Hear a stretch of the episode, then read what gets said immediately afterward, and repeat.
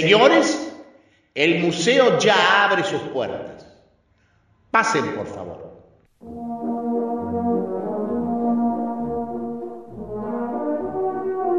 Museo Porcelanato, un museo radial donde ustedes van a poder disfrutar los mejores reportajes a artistas, curadores, coleccionistas, galeristas y todos los protagonistas del arte y la cultura. Señora, por favor, no empujen. A ver, caballero, los celulares. Ya vienen los calentitos y el champán. Entré.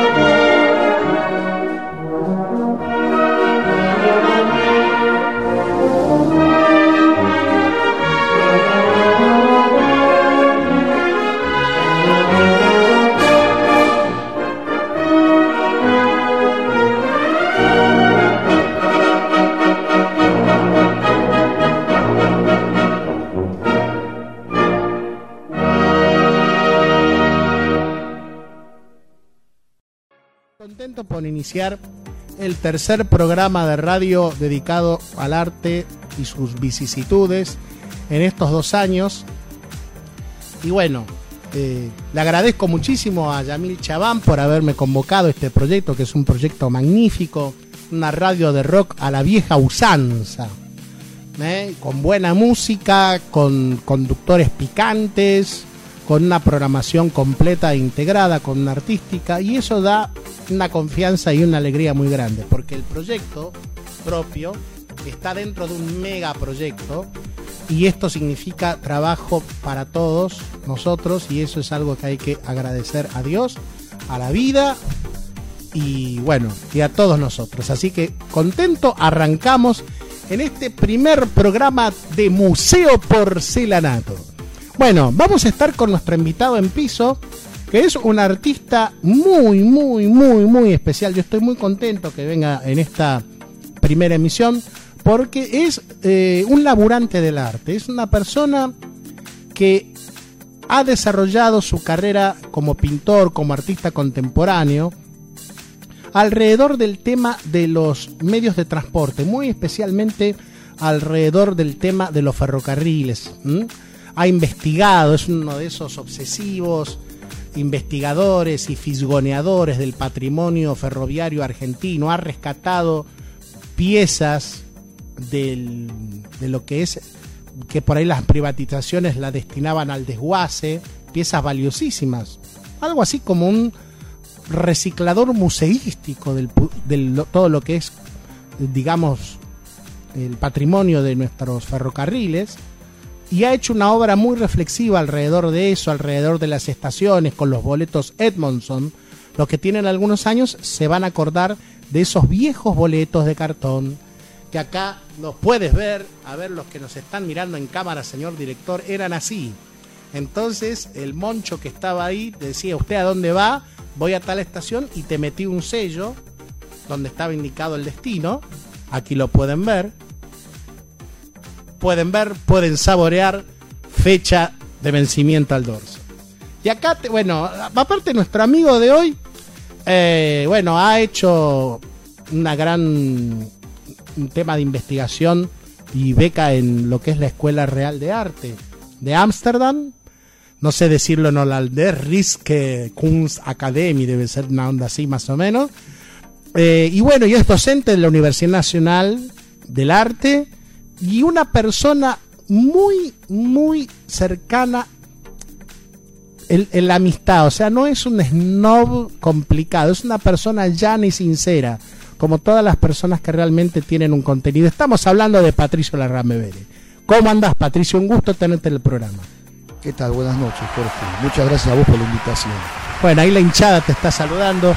Bueno, eh, ¿cómo fue? Vamos a empezar un poco de, de la actualidad, ¿no? Estuviste haciendo una muestra muy linda que ha tenido un éxito muy grande en la Galería H de nuestra amiga Herminda Laguite, que la vamos a llamar un día para que venga acá, que hace poco fue el cumpleaños. Le mandamos un beso muy grande. Estuviste ahí con el amigo Eduardo Molinari, eh, alguien que conocemos muy bien también. Bueno, contanos un poco cómo se llamó esa muestra, y, digamos cómo fue un poco la historia, como para ponernos un poco... Bueno, fue una muestra, la muestra se llamaba eh, República, Libertad y Consumo. Es una muestra que hicimos con Eduardo Molinari eh, con la curaduría de un, de un español muy joven que se llama Alfredo Aracil, que fue convocado por la galería. Nos convocaron a nosotros por un lado y después a Alfredo Aracil y nos, nos invitaron a hacer un proyecto que más o menos duró unos seis meses, en los cuales había una serie de obras que específicamente produjimos para la muestra y después había alguna que otra obra de periodos anteriores. Entonces... Ah, eh, ¿Casi una retrospectiva? No, no, no era una retrospectiva, no, porque el curador tomó un par de obras significativas de cada uno de nosotros que tuvieran relación con lo que en cierta medida habíamos producido para esa muestra, hablaba bastante de lo que tenía que tiene que ver con la coyuntura de este momento en la Argentina y repasada por lo que es nuestro trabajo que Generalmente tenemos una relación importante, tanto Molinari como yo, con la historia argentina. Y, bueno, eh, fue una muestra que fundamentalmente tenía como base la gráfica y la pintura, el dibujo, algún que otro objeto. Realmente fue una muestra que para mí también, ¿no? Hacer una muestra en el año 2019 en una galería comercial y tener esa oportunidad que nos dieron Mindy Lajite y Silvina Pirraglia fue una fue muy interesante, estuvo muy bueno y de hecho fue bastante gente. Eh, vendió un par de piezas también. Eh, Charán, vendimos arte. Sí, estuvo bueno por ese lado, así que... Y lo que fue muy interesante también fue que hicimos una serie de encuentros para discutir un poco acerca de, bueno, de la producción artística, una producción artística situada que tiene que ver con un poco la, relación con lo que sucede en la realidad, ¿no? Y, bueno, eso ¿Cómo interactúa el artista en su producción con la realidad, no? Sí, claro, cómo la realidad en cierta medida se imbrica con lo que cada uno hace. No la, la cuestión de un artista completamente aislado y que tiene una inspiración basada en, en sus caprichos, sino algo que tenga más relación con lo que sucede realmente. Sí, con un compromiso con lo que está aconteciendo.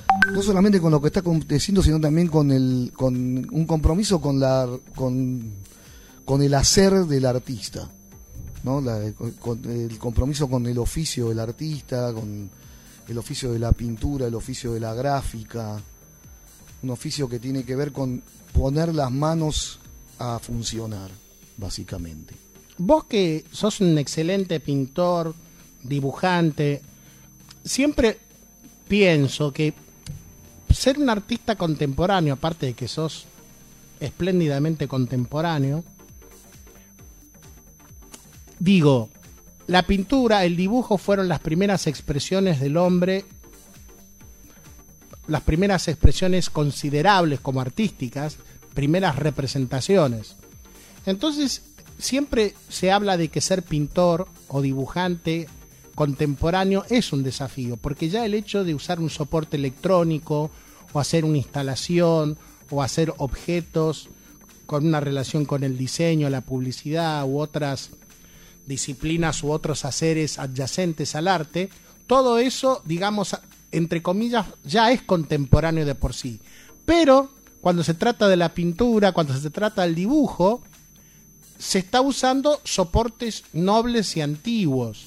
Entonces, eh, ¿cómo has reflexionado acerca de esta paradoja respecto a utilizar los soportes de, de siempre, por decirlo de alguna manera, y elaborar piezas de una honda actualidad. Creo que cuando uno encara la manera de trabajar en estos soportes que se denominan tradicionales, en cierta medida ya está tomando una actitud en la cual hay una reflexión sobre ese tipo de trabajo que estás haciendo sobre esos soportes tradicionales. en los cuales tenés que empezar a pensar también cuál es tu aporte diferencial con respecto a todo lo que sucedió. En cierta medida, uno tiene como contexto no solamente el lugar en el cual uno está trabajando, geográficamente y eh, temporalmente, sino también lo que tiene que ver con la historia del arte. Entonces, ¿cuál es el aporte diferencial que uno puede hacer desde la pintura a la historia del arte, en cierta medida? Entonces, ese es el gran desafío. Y creo que tiene mucho que ver con la idea de quizás eh, tener en cuenta todos estos otros medios que en cierta medida están imbricados en lo que es la actividad artística contemporánea. ¿no? O sea, ¿qué sucede con la pintura en cierta medida si se expande a la idea de lo que son, por ejemplo, las imágenes de referencia con respecto a lo que uno está pintando? ¿No? ¿Qué sucede si yo utilizo una imagen que existe previamente en otro medio, tal como puede ser una fotografía digital o una imagen de archivo o imágenes que ya existen previamente en otro medio? Eso puede ser la posibilidad de reflexionar acerca de lo que es el quehacer de la pintura en sí. Y no pensar a la pintura como algo que tiene que estar representado a partir de lo que son los géneros tradicionales de la pintura, que son el paisaje, la naturaleza muerta y el retrato. O, en el caso de, ser un, pintor figurativo o realista. Y ver qué es lo que sucede con eso, ¿no? Porque yo creo que lo interesante también es ese grado de incomodidad que hay de trabajar en pintura figurativa hoy. El la figuración es algo que todos darían un brazo para practicarla bien pero que todos reniegan de la figuración, ¿no? No, no creo que se reniegue de la figuración. Hay muchos buenos pintores actualmente que trabajan en figuración y que son absolutamente válidos, ¿no? Creo que ahí está un poco esa discusión, ¿no? ¿Qué es más contemporáneo, la pintura figurativa o la pintura abstracta? Y yo creo que están en paralelo. En cierta medida no, no, creo que justamente el gran desafío es ponerse a pintar hoy. ¿Por qué? Porque implica una cantidad de tiempo y también creo que, que en, en, cierta medida cuando uno se pone a pintar una imagen, yo no sé si la jerarquiza por la cuestión de que está utilizando un soporte que tiene toda una mochila ligada a lo que es la historia del arte, ¿no? Entonces, es mucho más difícil ser contemporáneo pintando que utilizando otros medios que no son la pintura. O sea, lo estás diciendo a través de lo que es ya el mismo hacer. Claro, yo creo que la, la posición de ponerse a pintar en un mundo como el de hoy, con la velocidad en la cual se pueden elaborar imágenes, en cierta medida es quitar a las imágenes que uno trabaja en pintura del flujo de las imágenes que nos invaden permanentemente desde todos los medios electrónicos, eh, todo lo que tiene que ver también con lo ligado a la, sí, a todos estos nuevos medios, ¿no? Como el internet, la, la, la, elaboración de imágenes hoy lo hace todo el mundo hace imágenes todo el tiempo en las redes sociales, con su teléfono, y un poco creo que la idea de la pintura tiene que ver con sacar de ese flujo y de esa manera de, en la cual circulan las imágenes, sacarlas de ese flujo. Entonces ahí me parece que hay, hay una cantidad de situaciones que tienen que ver con que cuando uno se pone a pintar una determinada imagen, el tiempo de la pintura es otro completamente diferente al de la elaboración de imágenes por medios digitales. Sí, eh, aparte yo estaba pensando en esto de ser, ¿qué es ser contemporáneo hoy? Porque eso también, si uno, bueno, pone el lente, ya se inscribe en los análisis o en de, los debates de, bueno, si estamos en la modernidad, en la posmodernidad, en dónde estamos inscriptos, porque todavía, digo, en la Argentina es como que el tema de la modernidad y de la posmodernidad están superpuestos, ¿no? Sí, Sí, yo creo que estamos más dentro de la modernidad que de la posmodernidad, si es que existe tal cosa. Exactamente. Así que, bueno, a ver, ¿y eso vos cómo lo ves? Me gustó esa idea tuya. Creo que, bueno, Giorgio Agamben habla acerca, que es un teórico de arte bastante importante actualmente, habla un poco de la de esta cuestión de la, del anacronismo como un signo de lo que tiene que ver con la contemporaneidad. Hay algo de la, de la idea del, de, esta, de, de, este anacronismo que, por ejemplo, puede significar la utilización de medios que han sido o descartados o olvidados, que en cierta medida tiene una noción de, de reafirmar una idea en la cual creo que yo, yo creo que la modernidad no nos ha abandonado aún acá. Y no tiene, yo creo que tampoco nosotros tenemos por qué tener el tiempo de, de ¿quién determina que la modernidad se terminó? Yo estoy absolutamente de acuerdo con eso que decís. Me parece que el tema de la posmodernidad fue un amague maradoniano. Y creo que aún aunque las, hoy los medios de comunicación se multiplican. O sea, se puede hacer una radio con mucho menos poder y menos dinero que antes. Todavía eso no cambia, digamos, lo que sería la mecánica de la cosa. O sea, creo que todavía las instituciones mal o bien funcionan y por lo tanto eso significa que estamos inscritos en la modernidad y eso tiene que ver mucho con el tema del arte y de su quehacer. Vos sos docente en la UNA. Yo soy docente en la, en la Universidad Nacional de Arte, en el, la Escuela Superior de Artes Visuales Rogelio Irurtia y el mes pasado empecé a trabajar en la Universidad Nacional de San Martín. Ah, muy linda, muy buena. Estamos acá en el partido, o sea que justamente claro, sí. estamos acá, en la Universidad, este, la Universidad Nacional de San Martín está empezando a armar una carrera de artes visuales. Ah, mirá qué bien todavía no está consolidada, un poco está viendo cómo hacer el organigrama, sí, armar un poco también lo que tiene el que plan ver con la oferta académica. Claro. Eh, creo que es una universidad que quienes la, están están introduciendo el departamento de artes visuales en cierta medida han pensado un poco en lo que es el contexto actual de la enseñanza artística universitaria en lo que es eh, el conurbano y Buenos Aires. Mira qué bien, porque Cemento Radio emite desde eh, Villa Ballester, o sea que estamos en el partido de San Martín y esto que acaba de decir es una novedad que indica que a veces los planetas se alinean, o sea, nuestro amigo está ya preparando la oferta académica de la Universidad Nacional de San Martín, que sería muy piola un día traer gente de la universidad acá para que cuente cómo es bueno, estas nuevas universidades, no tan nuevas universidades del conurbano que han traído un frescor, por decirlo de alguna manera, novedoso a la oferta tradicional de la Universidad de Buenos Aires o la de La Plata, que eran las dos que estaban antes, ¿no? Mira, yo entiendo que la persona que quiere estudiar pintura hoy o arte ya viene con un bagaje y una responsabilidad que es que es gente que quiere trabajar en hacer arte. Entonces, seguramente esa persona ya tiene un trabajo previo, no desde el hacer, pero sí desde el pensar.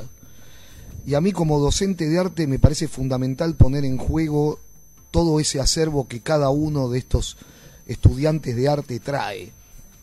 Porque me parece que es muy importante porque ya tomaron una, una decisión que es la de estudiar arte en un contexto como este país.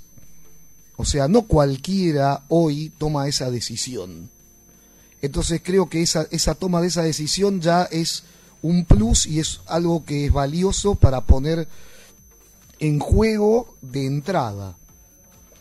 Yo no le voy a enseñar a la gente básicamente no le voy a poner una naturaleza muerta y le voy a decir, bueno, eso es lo que tienen que pintar y nos vemos y hasta luego, me voy a tomar un café y vemos qué es lo que pasa más tarde. Me parece que es importante poner en juego todas esas inquietudes y esos conocimientos que esta gente trae para trabajar en, en, en un curso de pintura. El tema del compromiso.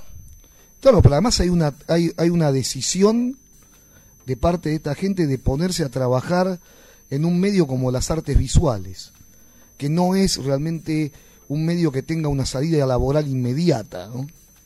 Entonces me parece que ya ahí hay que considerar mucho que hay una decisión tomada que es muy importante y que esa gente no viene completamente vacía, sino que hay que empezar a poner en juego de entrada las inquietudes de los estudiantes en, ese momento. Y también en un medio artístico donde ahora se ve mucho más que hace 10 o 15 años, mucho arribismo, mucha gente que quiere pegar la fama y digamos quiere formar parte de la farándula que hay en el mundo del arte más que en la producción, ¿no?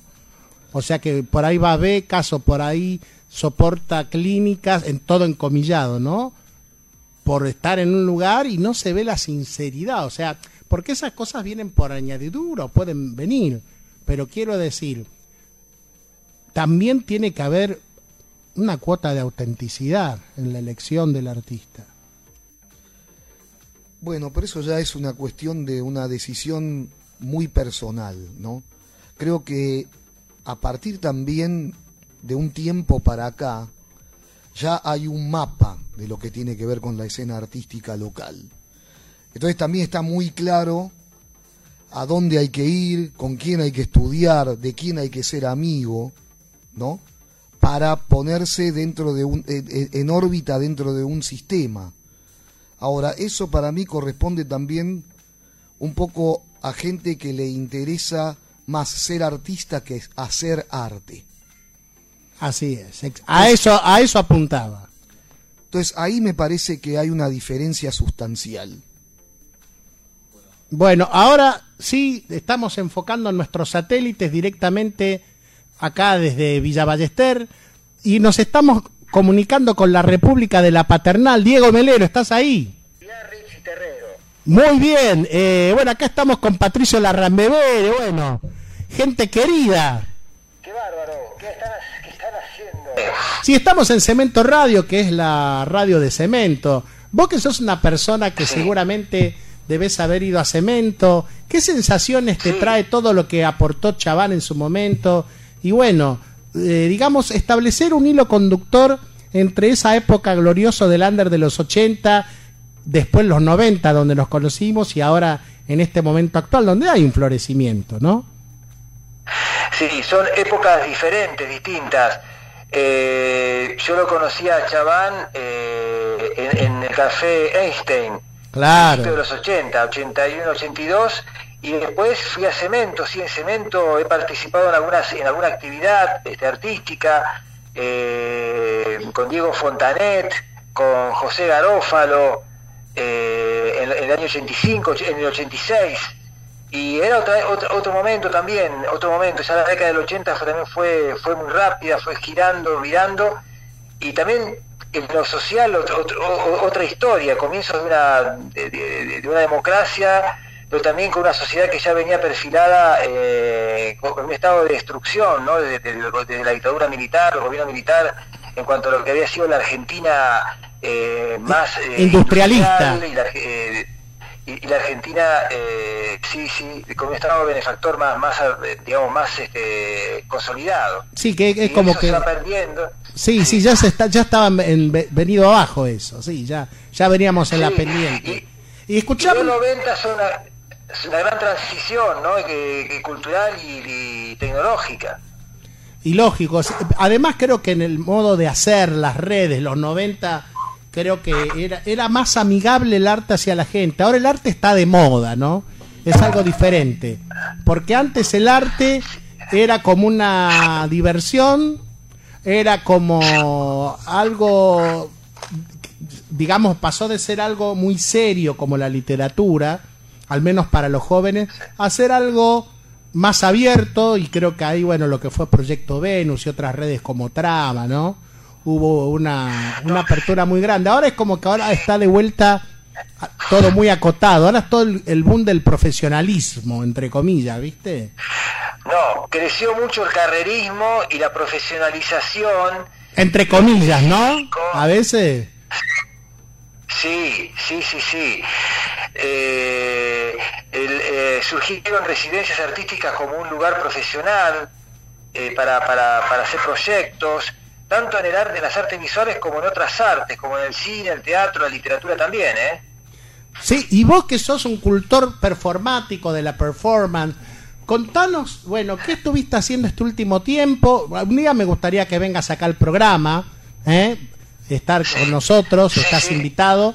Bueno, ¿qué estás haciendo últimamente? Y ahora, digamos, desde unos años a esta parte como un rescate de la performance como, eh, bueno, como una reivindicación de la performance, ¿no? Ya desde Arte va, desde está la Bienal de Performance, o sea, hay como un rescate. Vos que has venido remando un poco en solitario muchas veces, eh, ¿cómo ves esta reivindicación y re eh, de la performance como bueno como materia de, elaboración de, arte eh, sí la performance empezó a, aparecer en realidad eh, claramente en el mundo ya después de la segunda guerra mundial con el de una manera profesional, no te digo profesional, pero en la vía pública y en, y en teatros, no solamente en el mundo de las artes visuales, también en, los museos, con el Living Theater de Judith Maliná, y después este, eh, en, eh, para mí la década del 90 es importante en la recuperación de la performance. Sí, que en los 80, bueno, había performance en todos lados, ¿no? En los 90, ¿qué En, en los 80 había, había muchas performances, muchas performances que, eh, exactamente, performances experimentales, muy ligados al arte de los 80, que era otro, otro momento, los 80 eh, eh, realmente fueron muy dinámicos. Y en los noventas hay como una, hay como una, una disolución de la de, yo creo que de, la, de la performance o, de cierto arte experimental. Y, a, fines de los 90 eso me quería referir fines de los 90 a principios del 2000 reaparece el género de la performance con, de a poquito con, con, con, otra, con otros ingredientes y otra fuerza ligada un poco al fenómeno eh, social, el cambio social que, que había en ese momento, esa pasada de, de una etapa también muy neoliberal con Menem al proyecto Venus, que tiene mucho que ver con la época de, recuperar la experimentación también, eh, o las formas del arte político, ¿no? Como el, grupo, con el grupo etcétera. ¿Y, ahora qué viene, eh, digamos? ahora el momento de la performance, ¿cómo viene? Y ahí enganchamos un poco con lo que estás haciendo ahora, así la gente que escucha, bueno, sabe en qué anda Diego Melero. Mira, yo estoy haciendo performance, estoy haciendo muchas performances en distintos ámbitos, tanto algunos espacios más conocidos, otros menos, participando mucho también eh, con, con performance en el evento La Gran Paternal, que va por la edición número 4, ahora viene la quinta edición. Hay todo un eh, circuito ahí en la Paternal. Eh, específicamente en el taller de Diana Dreyfus, y la última que hice fue el gaucho montonero que no lo fue. Ah, bueno. Eso está buenísimo. Que, es que, en realidad hay, un texto de Dos Segundos Sombra, en, la, novela, eh, aparece el, eh, personaje eh, principal diciendo en realidad este, que va a ser después el millonario, ¿no? el, bastardo, que habla de Don Segundo como diciendo Don Segundo es, es un hombre carismático, pero es como un gaucho, pero un gaucho montonero que no lo ha sido, quiere decir que no quiso eh, aprovechar sus dotes de líder. como se dice ahora, eh, como se dice ahora un estado fallido. Totalmente, totalmente. un proyecto fallido de persona. De género, de algo, con algo, de algo mal visto. Ahora, ahora que está, digamos que hay una recuperación de lo que es eh, claramente y, un, eh, cambio de, óptica social en, los últimos cinco años con el, con el feminismo que ha tomado mucho mucho poder no mucho y, mucho y mucho y mucho empuje en reconocer eh, situaciones que estaban perdidas. Entonces ahí también aparece un lugar de lo masculino un lugar de lo masculino que puede ser visto como no masculino para otros no este no ser este no ser ese hombre dominante o y teniendo carisma, ¿no? Dominar, de, digamos, de dejar de dominar la situación. O hegemónico. O hegemónico, porque a veces ni siquiera es una dominación, sino que hay una hegemonía. De hecho, el próximo programa del próximo lunes vamos a traer todas mujeres. O sea, va a ser un programa eh, que se quiera hacer eco de la nueva revalorización que hay de la mujer en, el, en las prácticas artísticas contemporáneas quiero decir que está todo esto de nosotros, hay el movimiento este nosotras podemos, no me acuerdo cómo era el nombre bien exacto. Sí, totalmente, nosotras podemos. Nosotras podemos, entonces eso está bueno. Porque... Muy ideal para retomar algo que vos decías muy bien recién, que es los proyectos experimentales comunitarios en este momento tan difícil económico y social. Eh, eh, eh, hablar de, de, vuelta de utopía, ¿te acordás, Jorge, de utopía? De Habría que leer la utopía de Tomás ¿no? Un lado ya ese término, la utopía, el territorio ideal, donde, y bueno, ¿no? Como de, de, comunidades experimentales, no, de sociedades en el sentido mejor, de comunidades experimentales, de experimentar algo donde pueda ser al mismo tiempo combativo en lo político, en lo político para poder mejorar la situación, pero al mismo tiempo que haya algo mejor, ¿no? Por ejemplo... Pero ahora los pibes tienen, ahora son menos tímidos que nosotros. Eh, eh, ya quedó anacrónico en su... En su en, este contexto, ¿no? disculpa que te tapé, pero ahora los pibes se reúnen con más facilidad que nosotros, con el tema de las redes, quiero decir, hoy en día hay muchas autoconvocatorias, ¿no? Es como que por ahí faltaría algunos, entre comillas, curadores de redes o curadores, qué sé yo, o alguien que arrime una bocha o un, o un consejo piola, ¿no? Ahí los jovatos piolas tenemos nuestro lugar. los jóvenes. Déjame hacer un comentario sobre. Sí, por favor. Hay mucha performance ahora. O sea, la performance, se ha vuelto un género realmente que está eh, en su explosión máxima, ¿no? Creo, eh, de, distintos, de distintas maneras, incluso en, eh, hacia distintas formas, hasta, hasta en lo sonoro, lo musical, la, danza. Yo trabajo mucho el tema de la palabra, a veces lo integro con, con, otros ruidos, sonidos o situaciones diversas, escénicas, pero es un momento donde hay experiencias tanto individuales como colectivas muy interesantes para, para, para investigar, más allá de las convocatorias este, institucionales, más allá. Bueno, ¿y qué está haciendo Diego Melero en este momento? ¿Qué está por hacer o qué hizo? ¿Cuáles son sus proyectos? En este momento, mirá, trabajé muchos temas, en este momento estoy por eh, preparar una, una, especie de dos sociedades utópicas o experimentales, que pensando en un mundo mejor, una que se llama La Ciudad-Estado del Paranaguazú, Ah, bueno. sobre el río Paranaguazú que no existe, que está inspirado en, en, un texto de Eduardo Ladislau Holmberg y, este, que se llama Olimpio Pitango de Moralia y en, un texto de César Aira que se llama La invención del tren fantasma. Y estoy también preparando otra performance que se llama Parada a Marte, que es como un viaje experimental a Marte buscando formas sociales o, intentando hacer una experiencia sociológica y política en Marte, este, también diferente, basada también en, otros textos de la ciencia ficción y, también de, la distopía literaria. Ah, bueno, o sea, por ahí los chinos nos ponen unos mangos y hacemos una una estación espacial en serio, ¿no? Aparte volver a tener esa esa utopía del futurismo, porque yo me acuerdo que, a ver, yo voy a confesar algo que lo he comentado y no lo no me canso de comentarlo, que mi carrera y digamos mi aproximación a las artes plásticas empezó digamos desde la música electrónica con esa noción de futurismo que había, ¿no? En este caso con el goce de, los pequeños lugares del underground como Morocco, eh, Cemento en su época, mm, Light Communication, El Dorado y tantos que hubo Cubic. Y bueno, y volver a retomar esa noción de futurismo desde nuestra modernidad, ¿no? Acá estamos debatiendo con eh, Patricio Larrambevere, que lo tenemos acá en la mesa, el tema de lo que, bueno, llegamos a la conclusión de que todavía estamos en la modernidad, ¿no? Más el presente argentino. Así que bueno, Diego, escúchame, eh, te queremos sacar la mesa, ¿eh? Así nos vas contando qué es lo que estás haciendo.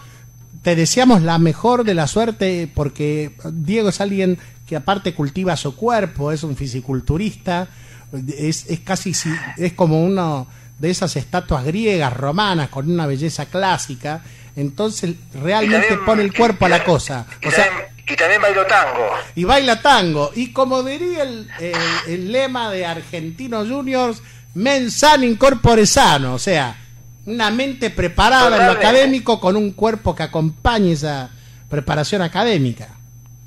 Totalmente, totalmente. El gymnasium como idea griega y alemana y germana. Exacto, der Gymnasium. De Deutsche Gymnasium. Che, eh, bueno, ¿cómo anda tu papá? Mi papá anda muy bien, eh, ha sido homenajeado este año en, el Centro Cultural Kirchner con charlas sobre jazz eh, incluso conté una anécdota con Duke Ellington, Oh. estaba- estuvieron tocando a, cua- a cuatro manos el piano juntos. Increíble. Un día te- sería lindo traerlo acá porque realmente es un tesoro nacional. Diego, te mando un gran abrazo. Gracias por estar en este programa número uno de Museo Porcelanato. Y bueno, vamos con Argentino nomás. ¿eh? Y bueno, saludos a Patricio que hizo, tuvo una muestra excelente con Eduardo Molinari en la Galería H hace poquito. Acá te está escuchando. Un abrazo grande, Diego, que andes bien. Gracias Patricio igualmente. Bueno, Un abrazo grande. y gracias por estar con nosotros. Un abrazo grande. Vamos a una pausita. Gracias por estar. Un abrazo, chau, chau. nene. Un poco de música para tus oídos, muchacha. Cuando le cuento lo que seguro siento, me entiende menos que una liebre muerta. Y eso que no pinto cuadros, dejo los marcos en blanco. Y eso que no pinto cuadros, dejo el azul del cielo en alto. Yo hago el amor por amor al arte. Y no me entiende, pero es una belleza, una belleza para mí, solamente para mí, y nadie me entiende. Cuando le cuento lo que creo que siento, mirar con una mirada fija que no ve, y eso que no pinto cuadros, dejo los marcos en blanco. Y eso que no pinto cuadros, dejo el azul del cielo en alto. Hago el amor por amor al arte. Y no me entiende, pero es una belleza,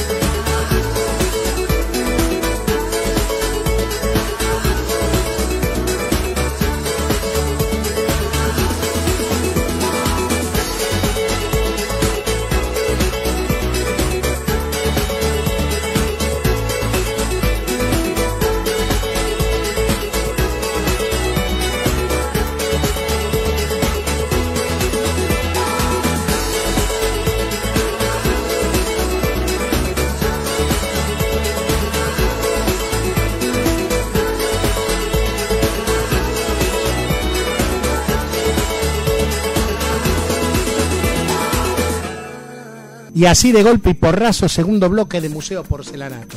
Estábamos hablando acá con nuestro amigo invitado, Patricio Larrambevere, que está con nosotros acá en el piso, acerca de algo que ya lo comentó también Diego Melero, el tema de, abro comillas, profesionalización. Quiero decir que ahora pareciera que el futuro del artista joven es como en Estados Unidos, más que en Estados Unidos que en otros lugares, hacer una carrera de arte. Vos en Estados Unidos, muchos o casi todos, tienen como una necesidad de tener una licenciatura en arte, una carrera de arte, tal vez porque Estados Unidos no tenga esa antigüedad cultural y evocativa que pueda tener Europa, ¿no? Entonces vamos hacia eso, o sea, realmente hay que hacer una escuela de arte, es lo recomendable, el una sí, el una no. Yo me acuerdo que en Belleza y Felicidad, bueno, eran todas pibas que salieron corriendo de lo que en ese momento era Bellas Artes o una. Entonces hay un debate acerca de si el sistema educativo eh, de arte eh, y la profesionalización también en lo que son las becas, ¿no?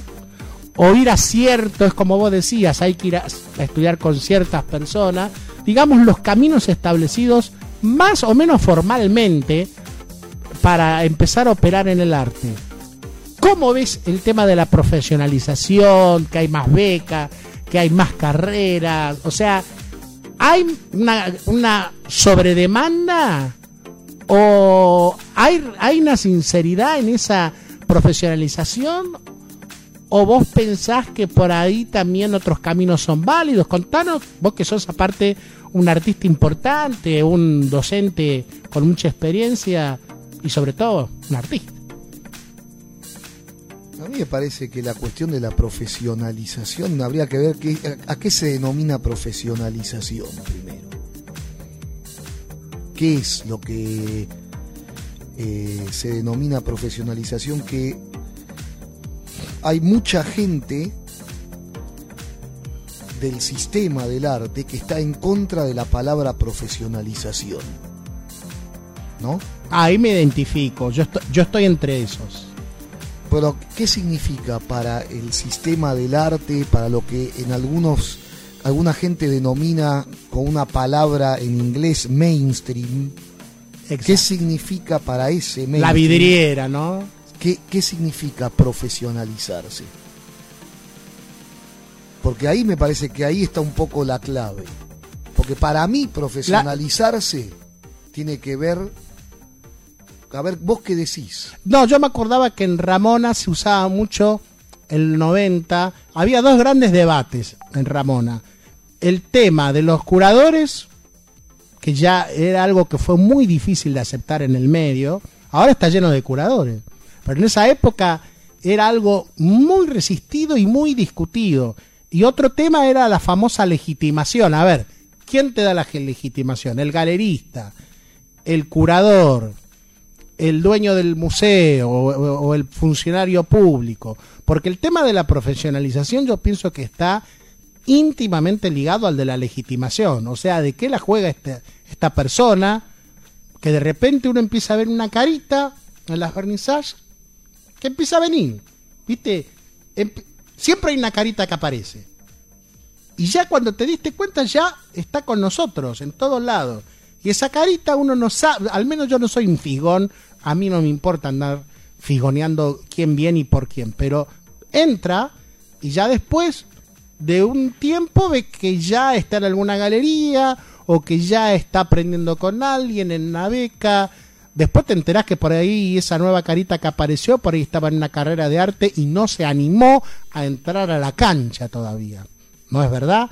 Quiero decir, la operatoria de cómo los jugadores van entrando a la cancha. Porque una cosa es estar en el estadio, otra cosa es estar en la popular, otra cosa es estar en la platea, otra cosa es estar en el alambrado, otra cosa es estar en el banco de suplente y otra cosa es salir a jugar con la pelota, ¿no? Sí, bueno, pero la cuestión de la profesionalización es algo que, para mí, en la, ¿qué significa profesionalización del artista? Y básicamente, si hay un profesional, hay un honorario, ¿no? Los artistas, hay una cosa que ya me parece que si ya estamos trabajando con instituciones, ya no es posible que el artista no cobre por ejemplo. Y eso me parece que profesionalización tiene que ver con que el artista tiene que cobrar por su trabajo. Sí, pero uno, ¿no? uno si, uno recuerda... trabaja, si uno trabaja para una institución tal como el Museo de Arte Moderno de Buenos Aires o, o en su momento en el... Luber, no sé, porque murió. A lo que voy es hoy. Te estoy ¿no? hablando casos donde hubo obras de artistas y pasaron un montón de cosas, ¿no? Que quiere decir a veces cómo el artista se tiene que prostituir en el medio, ¿no? No, pero yo estoy hablando de profesionalización. Hay un momento en el cual las instituciones te llaman. Los curadores, que son el intermediario entre las instituciones y los artistas, en un momento, de- ellos cobran, ¿no? Los curadores cobran. el durlero cobra, el electricista cobra, el montajista cobra, el artista, si no reclama, ni nos vimos. Y después otra cosa, el artista no emite factura, no emite remito, es una especie de barrilete cósmico sin la genialidad de Maradona por momentos. Entonces yo creo que la profesionalización es algo que se, está, se está planteando por el mismo hecho de que el artista, de cómo llena la heladera, si no está dentro del mercado. Estamos hablando de la posmodernidad y de la desmaterialización de la obra de arte. Un artista como Diego Melero, que no vende un objeto obra, ¿de qué vive? De las instituciones y las fundaciones, porque es así, la naturaleza. Pues yo creo que ahí está la cuestión de la profesionalización y siempre va a haber una contrapartida que te va a pedir la institución.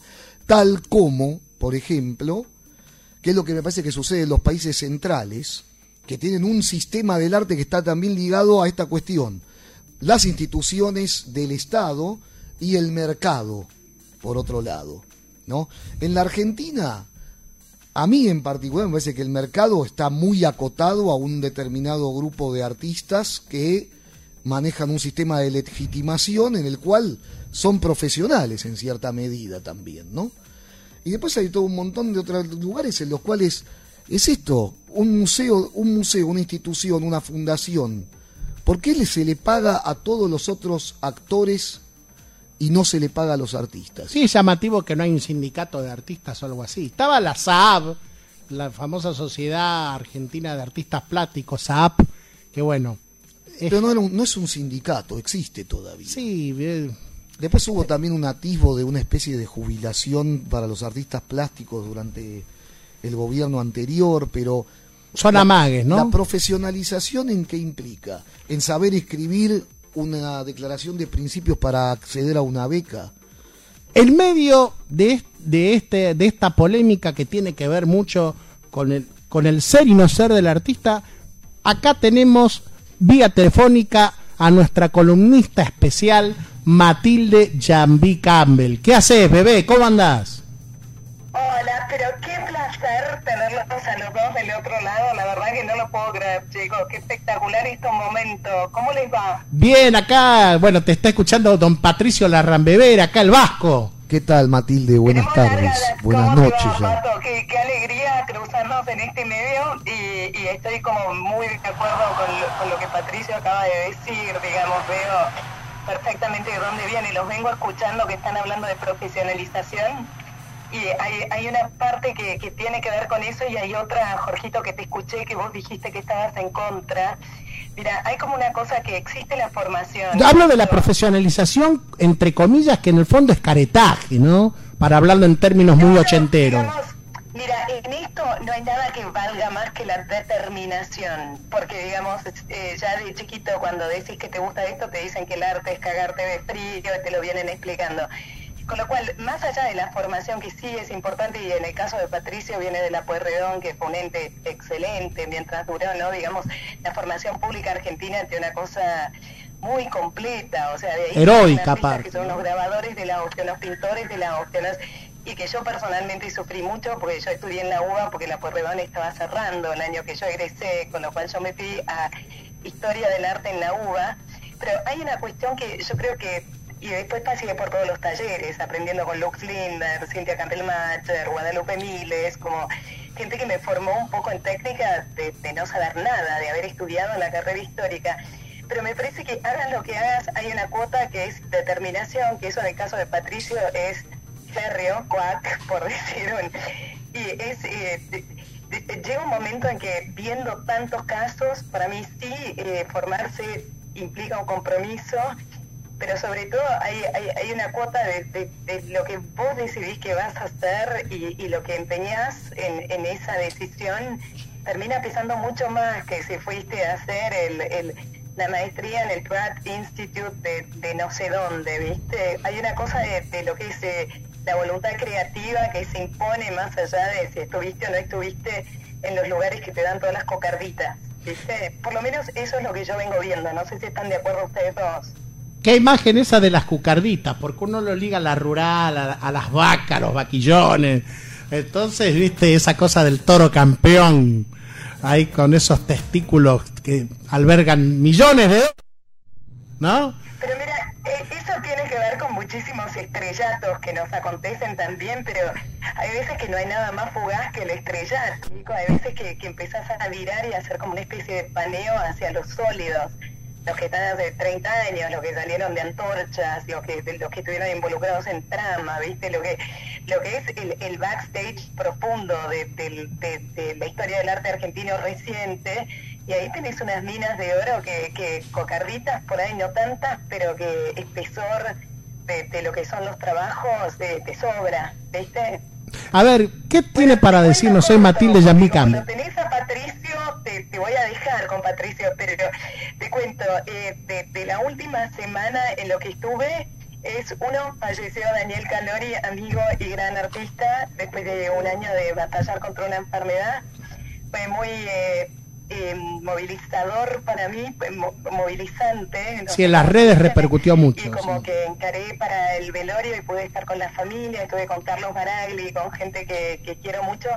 La verdad, un pintor, Jorge, que decís, si hubiera tenido 30 años más, no sé qué hacía, ¿viste? Y mm, también con, con las cartas que tenía, digamos, las cartas que le tocaron en este juego, en esta vida, eh, te das cuenta por todo lo que me contaron en esa instancia que Daniel le puso todo a esto, a esta profesión y ahí es una victoria total de la determinación por parte de él haberse convertido en el pintor en el que se convirtió, así que muy, muy importante para mí porque cuando me enteré yo no sabía nada de que había estado batallando un año contra el cáncer y, fue como de la última vez que lo vi a, vi a Dani pasamos a falleció Dani y muy impactada por, por, por, lo que fue y por cómo se portó con la pintura y por cómo se desempeñó, como también formación, viste, aprendió con otros artistas y su historia fue muy azarosa, como arrancó, pero una tenacidad y una determinación de ser el pintor que fue espectacular. No me, dejes seguir porque con Dani Calori se llenó el programa. No, sería muy interesante que alguien se proponga hacer algún homenaje, ¿no? En el mediano plazo. Tenemos un escenario muy interesante a nivel de público en la ciudad, que es eh, dos blockbusters coexistiendo, que son eh, la, bueno, Buenos Aires Foto, que acaba de terminar, que estuvo muy interesante, trabajé ahí, estuve colaborando con el stand de Cecilia Caballero, teníamos una muestra muy, muy linda. En realidad no era una muestra porque era un stand de feria, con lo cual ahí no, no es como que hay una curaduría determinada implicada, pero la obra de la fotógrafa Julie Bergadá, que falleció en el 2014, que trabajó muchísimo para medios internacionales y buenísima experiencia. Como siempre en Buenos Aires Foto, la verdad es que vi una edición mucho mejor que las últimas dos anteriores. Siempre firme la escuela de Diego Ortiz Mujica ahí con todos los aprendices de la fotografía correcta y clásica, bellísimo. Eh, después, eh, muchísima fotografía de la Patagonia, muy lindo esos paisajes, yo no sé, hay gente a la que no le dicen nada, conmigo funcionan siempre. En la entrada de Buenos Aires Foto tenías un stand de Venezuela espectacular, de fotografía venezolana que, no se podía creer. Y a rasgos generales, el domingo que estuve, te puedo contar que muchísimo público y eh, gente muy involucrada, como que se en el stand de Vergada, que es donde estábamos, de este artista, la verdad es que la gente se queda muchísimo tiempo y eso habla como de, de, la capacidad de prestar atención, ¿viste? Como que los celulares todavía nos están llevando lo mejor de nosotros. Muy, muy buena edición de ¿Qué frase es? Hay que felicitar. Bueno, así que Buenos Aires Foto le ponemos un 10. Le ponemos un 9, 10, 10, no es nada, 10 fue la muestra de Patricio Larrame Berenache, pero, pero un 9 y, y con, con, palmadita en el hombro de qué bien estuvo esta edición, que, qué alegría que, que esté desarrollándose así eso. ¿no? aparte es un esfuerzo muy grande. Eh, bueno, y después algo más. Eh, bueno, contanos de Leandro Erlich, porque vamos a ser sinceros. Pienso que la muestra del año de lejos al menos a nivel posicionamiento declamativo, fue la muestra de Ando Erlich en el Malva que sigue y que está teniendo un récord de visita muy grande, ¿no? Es eh, muy impresionante el fenómeno. Mira, esto, el Malva tuvo un pico de, espectadores, digamos, esto ya lo hemos hablado en otras ocasiones, no hay un director de museo que no quiera tener un museo lleno, digamos, el objetivo de las instituciones es tener espectadores y visitantes. Y lo que está pasando con la muestra de Erlich es que está superando el récord histórico del Malva, que fue la muestra de Yayoi Kusama en el 2013 que eh, fue muy impactante porque tuvo 450 mil espectadores en un país de 44 millones. Y en plena crisis recesiva, ¿no? Una recesión está pasando y mira, como que es, es maravilloso haber superado este récord, quiere decir que el argentino es una persona ávida, digo, más allá de que hay público internacional también, somos ávidos de, cultura cuando prende y cuando está bien comunicado y cuando se invita, sobre todo desde las instituciones. Pasa una cosa muy similar a lo que pasó con Kusama, que es que la muestra sale a buscar al público, pues, ese cartel del mal va a la, venta, y esa como pequeña instalación que parece como un, una fotito de la 31 trasladada a la, a la fachada del Malva con una escalera que sube, pero en realidad esa obra tiene un, vínculo contextual muy fuerte porque Leandro la hizo para un museo de Nueva Orleans después del huracán Katrina, con lo cual parece descolgada esa obra ahí, pero la que está en la fachada, no sé si nuestros oyentes han pasado por la puerta del malo en estos días, hay un cartel que te dice que el malo está a la venta de la inmobiliaria Erlich. Digo, igual a mí me impresionó, yo haciendo visitas en inglés para el Malva, dije, nadie se va a creer que el Malva está a la venta. Y me impresionó la gente que me llamó para decirme, che, ¿se vende el malo a él? No, es la obra. Yo me acuerdo que en las redes sociales la gente hablaba, che, se vende el Malva. O sea, fue algo... El, contexto eh, pateó a favor de, una lectura de esa obra mucho más profunda que, el, que el gag que es, digamos. Eh, pero muchísima gente lo creyó y muchísima gente preguntó y, salieron muchísimas notas en los diarios, que eso, no te olvides que también invita mucho, digamos, eh, la polémica y el hablar de algo y, el, la reacción, digamos, el operativo de prensa que tuvo la muestra de Leandro convocó y está teniendo este resultado que es más de 3.000 espectadores en el Malva por día, es una locura increíble. ¿Con qué se va a encontrar la gente? No la vamos a spoilear, ¿verdad? Pero como seguramente nos está escuchando alguien que quiere introducirse en el mundo del arte contemporáneo, se va a encontrar evidentemente con un Disneylandia muy bien enamorado.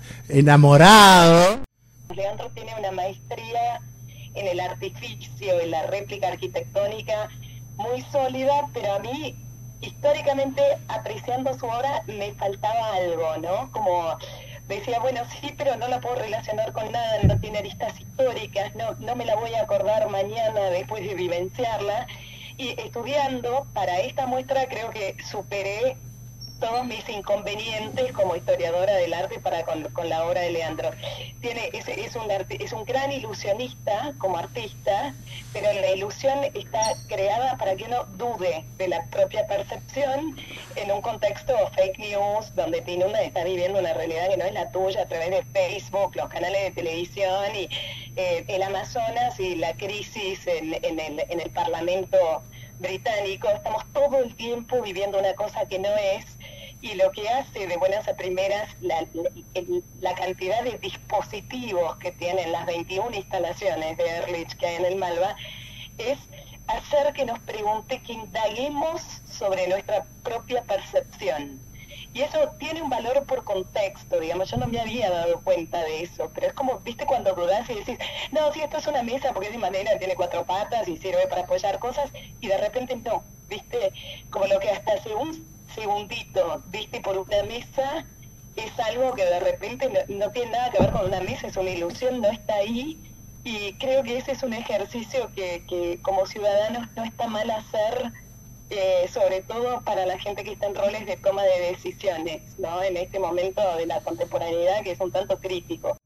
No, era eh, una fanática, ¿viste? Yo cuando soy fanática soy muy fanática de ciertos artistas no lo era, pero quedé muchísimo más cerca de, de, lo que él plantea que antes. Y es fenomenal. es una experiencia para toda la familia. Todo el mundo encuentra una obra favorita, pero son muy distintas entre sí y, y no tiene ninguna obra demasiado política ni demasiado triple X, con lo cual se puede transitar con con, con quien sea, ¿viste? No, es, no requiere grandes competencias del espectador en términos de Pierre Bourdieu, por hablar, citarte un sociólogo. Así que está muy linda.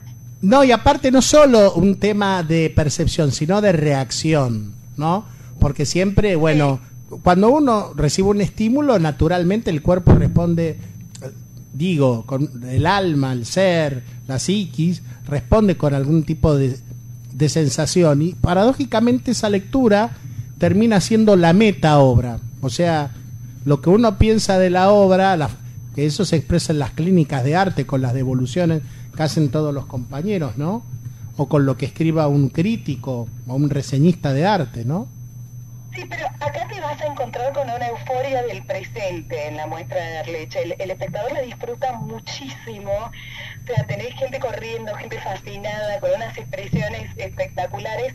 Por ahí salen y, se olvidan porque no leen los textos o porque no tiene muchas aristas relacionales. Es muy del presente la obra, estar ahí viéndola, ¿viste? No, no tiene, por ejemplo, todas las capas de la cebolla histórica y de investigación que tiene la obra de Patricio, no lo podéis pretender en, la obra de Erlich, son cosas distintas, pero se, el, público, te, prometo que la disfruta mucho, hacer el ejercicio de ir y quedarte mirando a la gente porque, porque es espectacular. Bueno, Matilde, ¿sab- ¿algo lindo para esta semana? ¿Tenés algún dato, alguna recomendación? Yo sigo recomendando ir a ver la muestra del maestro Le Parque en el Centro Cultural. Uh, claro. Hay mucha gente, pero es muy única esa exposición. Eso merecería una muestra, eh, merece- merecería un programa entero, increíble, porque está en el Centro Experimental del Colón, está el Centro Kirchner, en un montón de lugares. El Museo Nacional de Bellas Artes creo que también. La preciosa muestra curada por Sidi González Paz de nuestro astro rey Salvador Walter Barea, la muestra de Batato en el Conti. Ah. Y eso es muy especial y se hace con mucho amor y es como un legado intangible, ¿viste? Batato uno lo va a querer por siempre. Es, es como una cosa que directamente es un mensaje. Pero yo recomiendo mucho. eh, En el- en el centro Conti, sí, señor. Batato, ¿viste? Bueno, mi amor, qué lindo tenerte.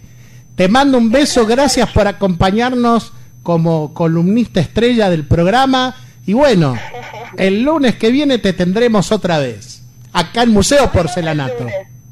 Buena semana para ustedes y para todos los oyentes. Un lujo estar con vos y Patricio. Muchísimas gracias. Alto beso con todos ustedes, Matilde Jambi Campbell, columnista estrella de Museo, de Museo Porcelanato.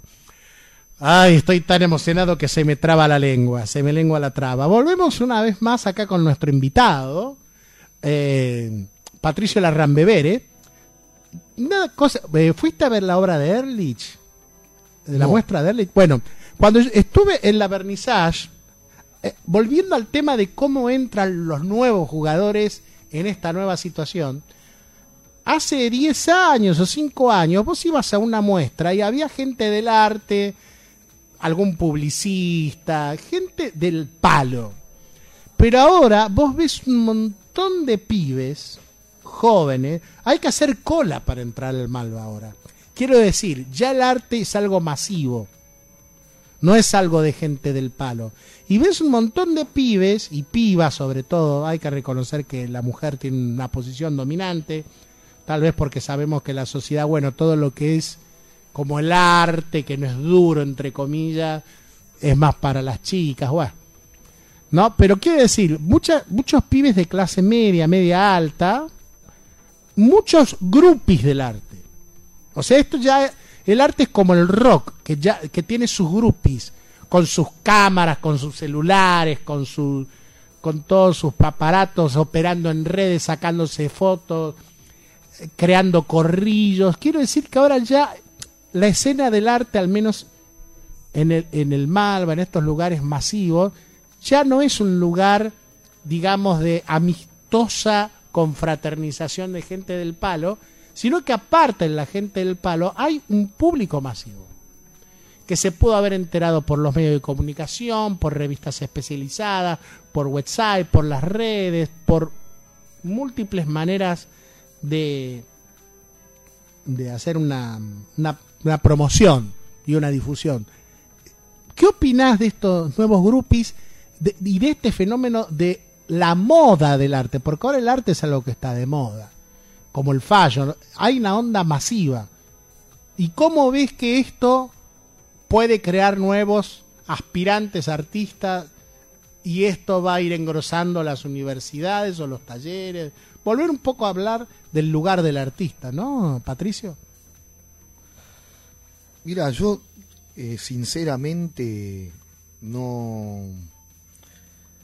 Ya estoy un poco guardado a nivel, como vos me preguntabas si fui a ver la muestra de Ehrlich, ¿no? Creo que cuando uno ya transita una cantidad de tiempo y se va poniendo más grande, yo tengo 51 años, ¿Qué? ya hay un momento... Tenés en el- 51 pirulos. Sí. No parece realmente. Eh, y ya hay un momento en el cual el epifenómeno del arte me importa un bledo y lo que me interesa en algún momento es si voy a una inauguración es porque voy a ver a una persona determinada a un amigo, a un conocido. o a un artista que me interesa, pero si me interesa realmente, me parece que el, la inauguración no es un lugar como para que vos vayas a ver una muestra, sino es un evento social en el cual me parece que, bueno, todo el mundo tiene derecho y esta megadifusión ligada a la existencia de las redes sociales es absolutamente natural que suceda este tipo de, de fenómenos no lo condeno para nada. También uno puede ser o no puede ser partícipe de ese tipo de cosas. Yo a esta altura del partido me interesa mucho más ir a ver una muestra fuera de la cuestión de la inauguración. Y si voy a la inauguración, y si voy a la inauguración y me interesa la obra, voy otro día y la veo tranquilo. Yo la última muestra que fui a ver fue la muestra de Josefina Laburt en Jochi Labor, una amiga de la casa. eh, Con Laura Códega. no, en, no, en la, en la Galería Piedras una muestra en individual. piedra, sí. Sí, sí. Y realmente la disfruté mucho, esa muestra, porque tuve la oportunidad de ir en un momento en el que no había demasiada gente. Claro. Creo que son, además, fundamentalmente la obra esta y la manera en la cual estaba montada, el tipo de piezas que tenía, tenía un tiempo determinado esa, esa obra, esa muestra, que no sé si lo hubiera disfrutado eh, durante la inauguración, que creo que es un hecho absolutamente social y creo que es muy bueno para lo que tiene que ver también con esa primera aproximación. Pero me parece que uno si le interesa ir a ver una muestra, yo creo que las artes visuales están completamente fuera de lo que tiene que ver con el espectáculo. Pero realmente Tienen ahora. un tiempo que no es el del espectáculo. Ya, a ver, cuando venían algunas otras muestras masivas en el Malva de afuera, por ahí era esperable que había un público. Pero ahora cada vez que se inaugura una muestra en el Malva o en algún museo grande como el Mamba, que tienen unas políticas de comunicación muy fuertes, eh, real- hay que hacer cola, es como ir casi a un, a un recital o a la cancha, ¿me explico? O Sí. sea, ya no es un evento donde hay mucha gente, no, te apretás con la gente, a veces casi colapsa la seguridad, o sea, es, es casi como la cancha ya. Bueno, depende dónde también. Yo creo que todavía para que sea un fenómeno como el de la cancha le falta un rato largo. No Pero creo te que- quiero decir que, que había que... Yo estuve una hora haciendo cola. Para ir a ver una muestra como la de Ehrlich. Exacto, o sea, ese fe- eso no pasaba antes. O pasaba cuando había algo de afuera, qué sé yo. Cuando vino este artista que hace las historietas, que es muy conocido, Liechtenstein. O en una onda así, bueno, algo de afuera. Otras muestras de venida, pero que un artista contemporáneo argentino haya... Pero, quiero, hay una convocatoria que tiene que ver con lo que hizo Erlich, que es magnífico fue un trabajo en equipo, ¿no?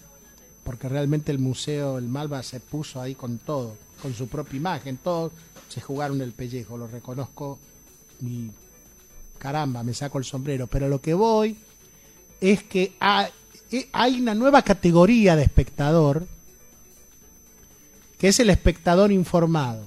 O sea, ahora tenemos un espectador como el que lee una revista de rock y va a los recitales. Ah, Tenemos groupies. Y de estos espectadores informados es muy esperable que alguno ya empiece a hacer un curso con algún, entre comillas, maestro o referente del arte, o que algunos se anoten en una carrera de arte, o algunos van a algunos mecenazgos donde pagas unos mangos, como en el Malva o en otros museos, entonces sos como un, tenés un carné que te, no sé, vas a conferencias y empezás, o por ahí hay alguien que quiere empezar a comprar obra también, por una obra barata. Quiero decir, desde la admiración algunos ya empiezan a surgir algunas vocaciones para entrar al estadio del arte, ¿no? Sí, bueno, pero también me remito un poco a lo que alguna vez dijo Noé, Luis Felipe Noé, ¿no? El arte es una carrera de resistencia y ahí me parece que la cuestión tiene mucho que ver con ese tiempo, ¿no? El tiempo que tiene, el tiempo de eso, de hacer arte o de querer ser artista. Y ahí me parece que hay una clave fundamental que tiene que ver con sostenerlo en el tiempo al trabajo. No solamente la, por eso la carrera de 100 metros o el cross country, la carrera de resistencia. Yo creo que ahí uno maneja unos tiempos que tienen que ver también con la manera que uno trabaja. Donde está bien, todo un montón de gente quiere ser artista, pero ¿cuánta gente quiere hacer arte? ¿Quiénes tienen un compromiso fuerte con el hacer? Con el hacer no desde solamente la factura manual y objetual, ¿no? Sino lo que tiene que ver también con la cabeza, con el pensamiento, con generar un pensamiento crítico dentro del mundo del arte, de las artes visuales. ¿No? Me parece que hay una diferencia importante en eso. Y creo que cuando uno ve muestras de artistas que tienen no menos de 20 años de trayectoria, ahí se nota muy claramente esto de un poco lo de la que hablamos de la profesionalización o no. ¿Es Ehrlich un profesional? No cabe duda alguna de que es un profesional del arte, Ehrlich. Si no, no llegaría a una instancia bestialmente institucional como es hacer una muestra de las características de la que está haciendo en el Malva. Entonces ahí es donde volvemos un poco a esta discusión de lo profesional o lo no profesional. ¿Hasta dónde no se, no se tiene que ser profesional en la carrera de artista? ¿Qué es ser profesional en la carrera de artista? Porque ahí es donde podemos empezar a discutir, ¿no? Establecer un poco porque hay una discusión acerca de que lo profesional, no sé, esto, este, este, este libro que yo no lo leí, pero esto de misterio, ministerio, ¿no? Que hay como una especie de crítica a esta idea de profesionalización del artista. Un poco sería interesante. Eh, Pero digamos, alguien que está en un camino, ¿no? Por ejemplo, gente que empieza tarde, hay gente que empieza el mundo del arte de grande con 30 años, 40 años, y esa gente no va a poder entrar a las becas donde se busca la juventud de oro. Bueno, pero ¿por qué se busca la juventud de oro? ¿No? Yo pienso que se busca un artista dócil y obediente al sistema. No, también puede ser que eso esté manejado por, por otras cuestiones, ¿no? O sea, lo que ahora yo veo son pibes muy obedientes, con menos libros, que las generaciones anteriores, menos, menos, o sea, los medios de comunicación y el sistema educativo han contribuido enormemente a desculturizarnos y eso se nota. O se están informados pero no tienen criterios culturales, que es algo muy diferente. Y también, bueno, muchas ganas de figurar y una pelea, es como el bailando, ¿viste? Donde las minas que están atrás de cámara tratan de poner la caripela y salir dos minutos porque saben que si salen un minuto, después por ahí entra como bailarina y si entra como bailarina, entonces, y, o sea, veo la misma mecánica que se da en la farándula. Pero también hay otra parte de la- del mundo del arte que no necesariamente es así. Por ejemplo, estábamos hablando de Josefina Laburt. Bueno, el jueves, para dar un chivo de una inauguración de una muestra el 12 de septiembre, va a haber en la Galería Walden, ahí en la calle Viamonte, donde Muy era antes el CAIC. muy, muy linda. Bueno, va a haber una muestra de un artista que es, digamos, medianamente joven, pero ya tiene una trayectoria no menos de 10 años, Aimé Pastorino. Sí, claro. Bueno, me parece que hay una cantidad de artistas que son medianamente jóvenes y que ya tienen un- una trayectoria que son muy valiosos, ¿no?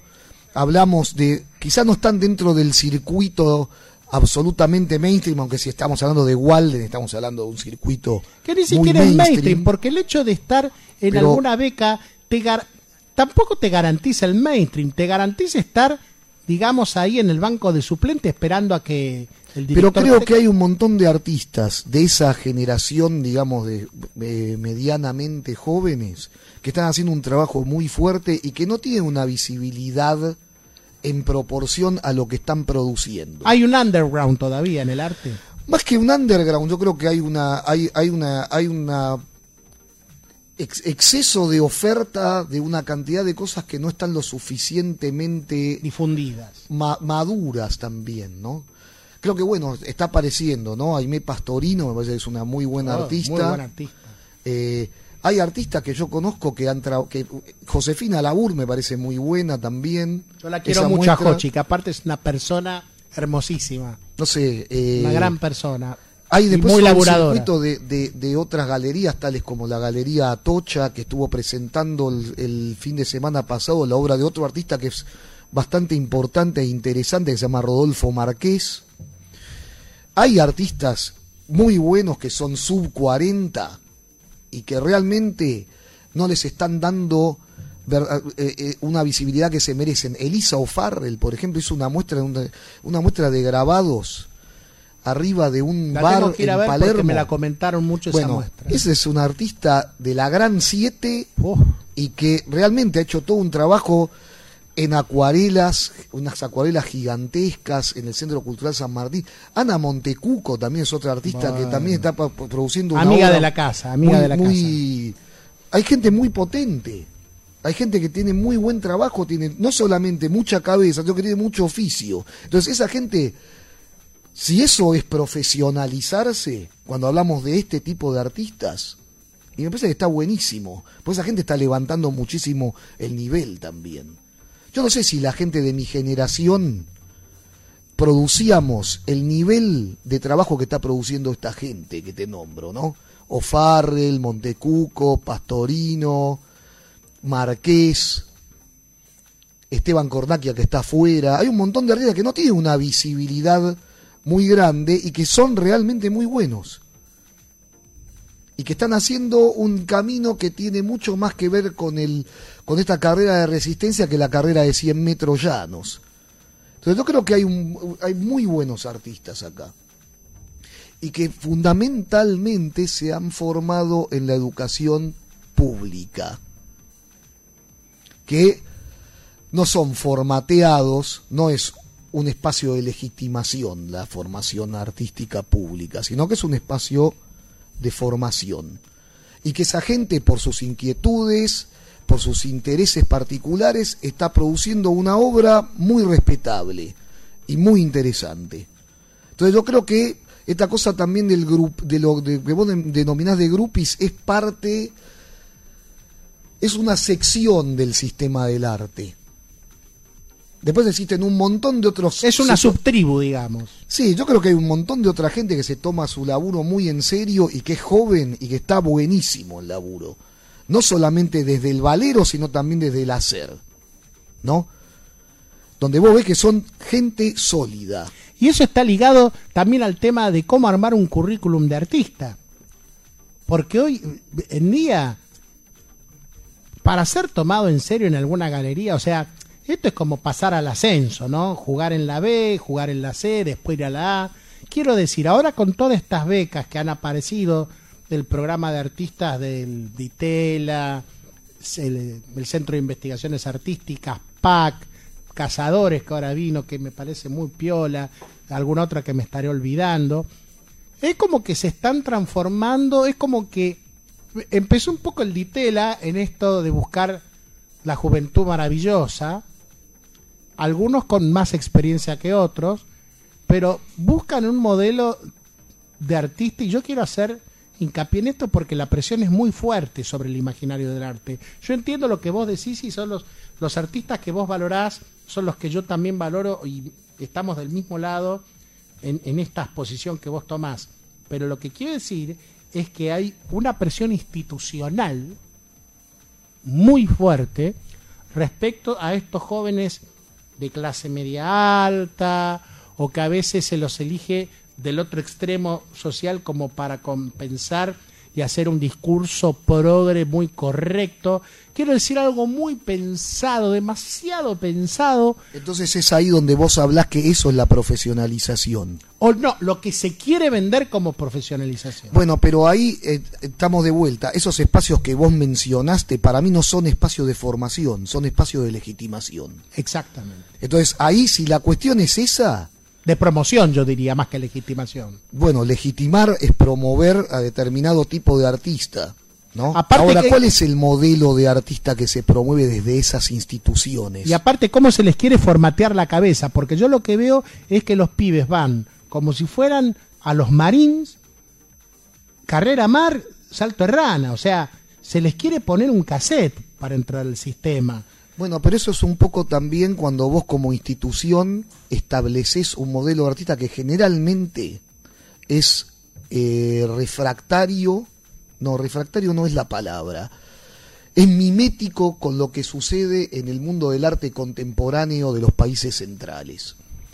Cuando vos estás pensando en que los artistas tienen que ser como los que salen de Goldsmiths en el programa de televisión de Goldsmiths, estás es como en cierta medida adoptar formas de hacer que no tienen que ver con la idiosincrasia ni con el contexto local. Ni con la realidad nuestra. Ni con, por eso. Entonces ahí hay algo un país periférico, viejo, es la verdad. bueno, pero es como querer meter una low cost en, un- eh, eh, en, de- en una compañía de una compañía de aviación low cost en un país como la Argentina.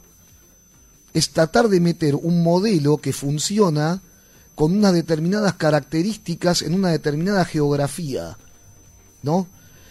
¿Por qué existen las compañías low cost en, paí- en un país en, un continente como Europa? Porque hay aeropuertos, como- hay ciudades como Londres que tienen cinco aeropuertos que tienen distintos costos, donde hay estados donde regulan todo lo que tiene que ver con el mantenimiento de las aeronaves, donde hay un sistema de transporte, ahora volviendo a lo, a- a- a lo que vos me a lo decías que al vos principio, estábamos hablando de un sistema de transporte donde hay una cantidad de regulaciones y por eso existe la posibilidad de las low cost. ¿Por qué? Porque las distancias son otras, porque las, infraestructuras son otras, los costos de mantenimiento de los aviones son otros, la economía es otra. Entonces, pretender meter en un país como la Argentina ese sistema es completamente ridículo. Y en cierta medida, utilizar estos espacios de legitimación para formatear de una manera determinada a determinados artistas a los cuales no se les tiene en cuenta qué es lo que se trae, porque también está muy claro que el mapa está armado. Antes, hace 25 años atrás, era bastante complicado saber cómo entrar al taller de barracas o a la beca Antorchas. Pocos locos sabían cómo ir a esos lugares y tenías que conocer a determinada gente para entrar a esos lugares. Repetilo de vuelta, la última frase. Pocos locos. Pocos locos sabían cómo era la cuestión para entrar en estos determinados lugares, que eran espacios fundamentalmente de legitimación. ¿No? Hoy eso todo se sabe en cierta medida. Ya está todo Los digitado. pibes saben cuál es el atajo. Entonces, ¿por qué le vas a negar la posibilidad de hacer eso? Y eso forma parte de esta noción de profesionalización. De profesionalización a la cual, digamos, a esta gente, a los artistas que se lo forma, ¿Se les plantea la idea de que deberían cobrar honorarios o solamente cobran cuando el mercado compra el objeto que producen? No, y aparte eh, depende en qué galería estás, porque te reitero, si pasás por determinada beca, si vas con determinado profesor, si ya te da bola determinada galería y ya empezás a ver la guita, pero el profesor, el pro- si uno contara al aire el puterío que a veces es para un artista cobrar la guita, ya estamos al otro día. Ya ahí llamamos a Pepitito Marrón. Mamita querida, Por eso. Entonces, si contamos eso, vamos a estar en el... eh, La carita de porcel, cabecita de chancho palpuchero. Che. O sea, hasta para los que están en la primerísima tuvieron que pasar por un montón de franeras para que le paguen la de su laburo. Bueno, pero eso también tiene, e, eso sería también algo de lo ligado a lo que podemos denominar profesionalización. Por ejemplo, ¿no? Si vos pedís un contrato a una galería, sos un marciano. Si le mandás un remito con la obra que le entregás, sos de otro planeta. Si tenés la capacidad de facturar, estás completamente chiflado. O sea, hay algo que tiene que ver con que si la actividad artística, ¿No es tomada en serio por la sociedad? no sé si no es tomada en serio por la sociedad, es... Hay un nivel de... de, de, de- por lado de ingenuidad de parte de los artistas en todo esto que tiene que ver con un poco la formalidad que sucede cuando uno va a comprarse una camisa a un negocio, ¿no? Lo que tiene que ver con lo estrictamente comercial. Eso está como en una especie de nebulosa muy grande en lo que refiere a eso, a un contrato, a una relación comercial. Y después la cuestión institucional también. Yo una vuelta tuve una situación con un curador que le dije, ustedes son actores tanto como nosotros, ustedes cobran.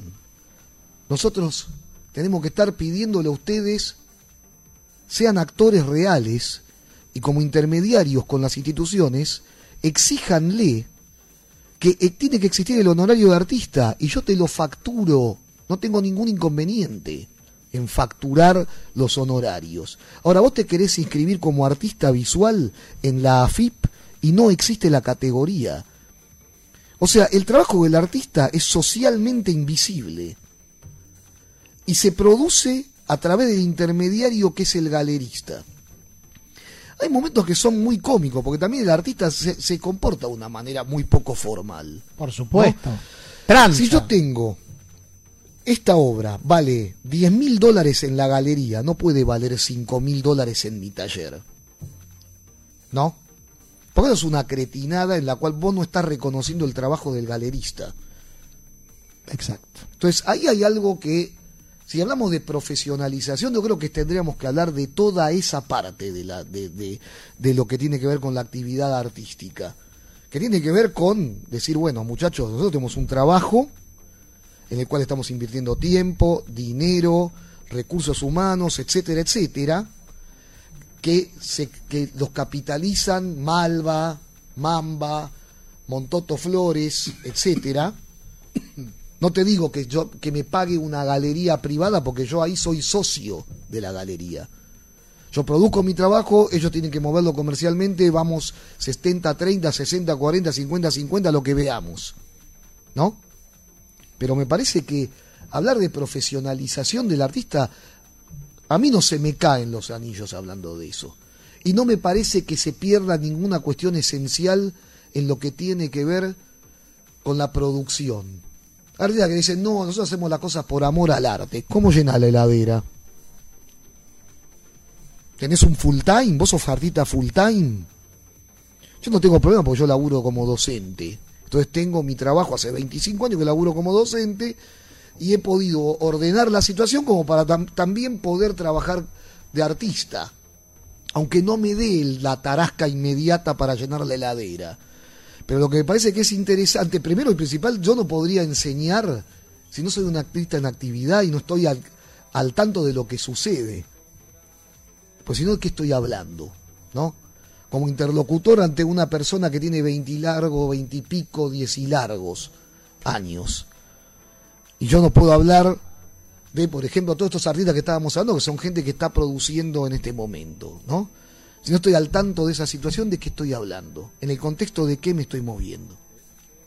Entonces me parece que la cuestión de la profesionalización no es algo que no esté de más discutir y también establecer ciertos parámetros de qué es profesionalización y qué no es.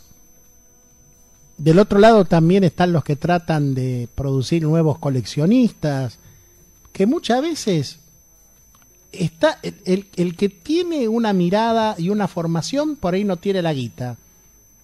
Y por ahí hay gente que tiene la guita y lo único que quiere es figuración social. Digamos, ya tiene una pyme, hizo unos buenos mangos, o tiene plata del padre y se puso su empresa. Entonces quiere una ansia de protagonismo social y de prestigio, ¿no? El arte te da mucho prestigio. Lo que Bueno, yo estoy, cuando- muchos se quieren subir al tren del arte porque es prestigioso. ¿Entendés? Sí, está bien. La, net- eh, la nata compra mucha obra. ¿De quién? ¿Quién lo asesora a la nata? Eh, creo que Daniel Mamán, creo. creo. Bueno, por eso eh, a lo que voy es eso. eh, Me está comprando en otros lados, pero creo que lo tiene a Mamán como... bueno, no sé.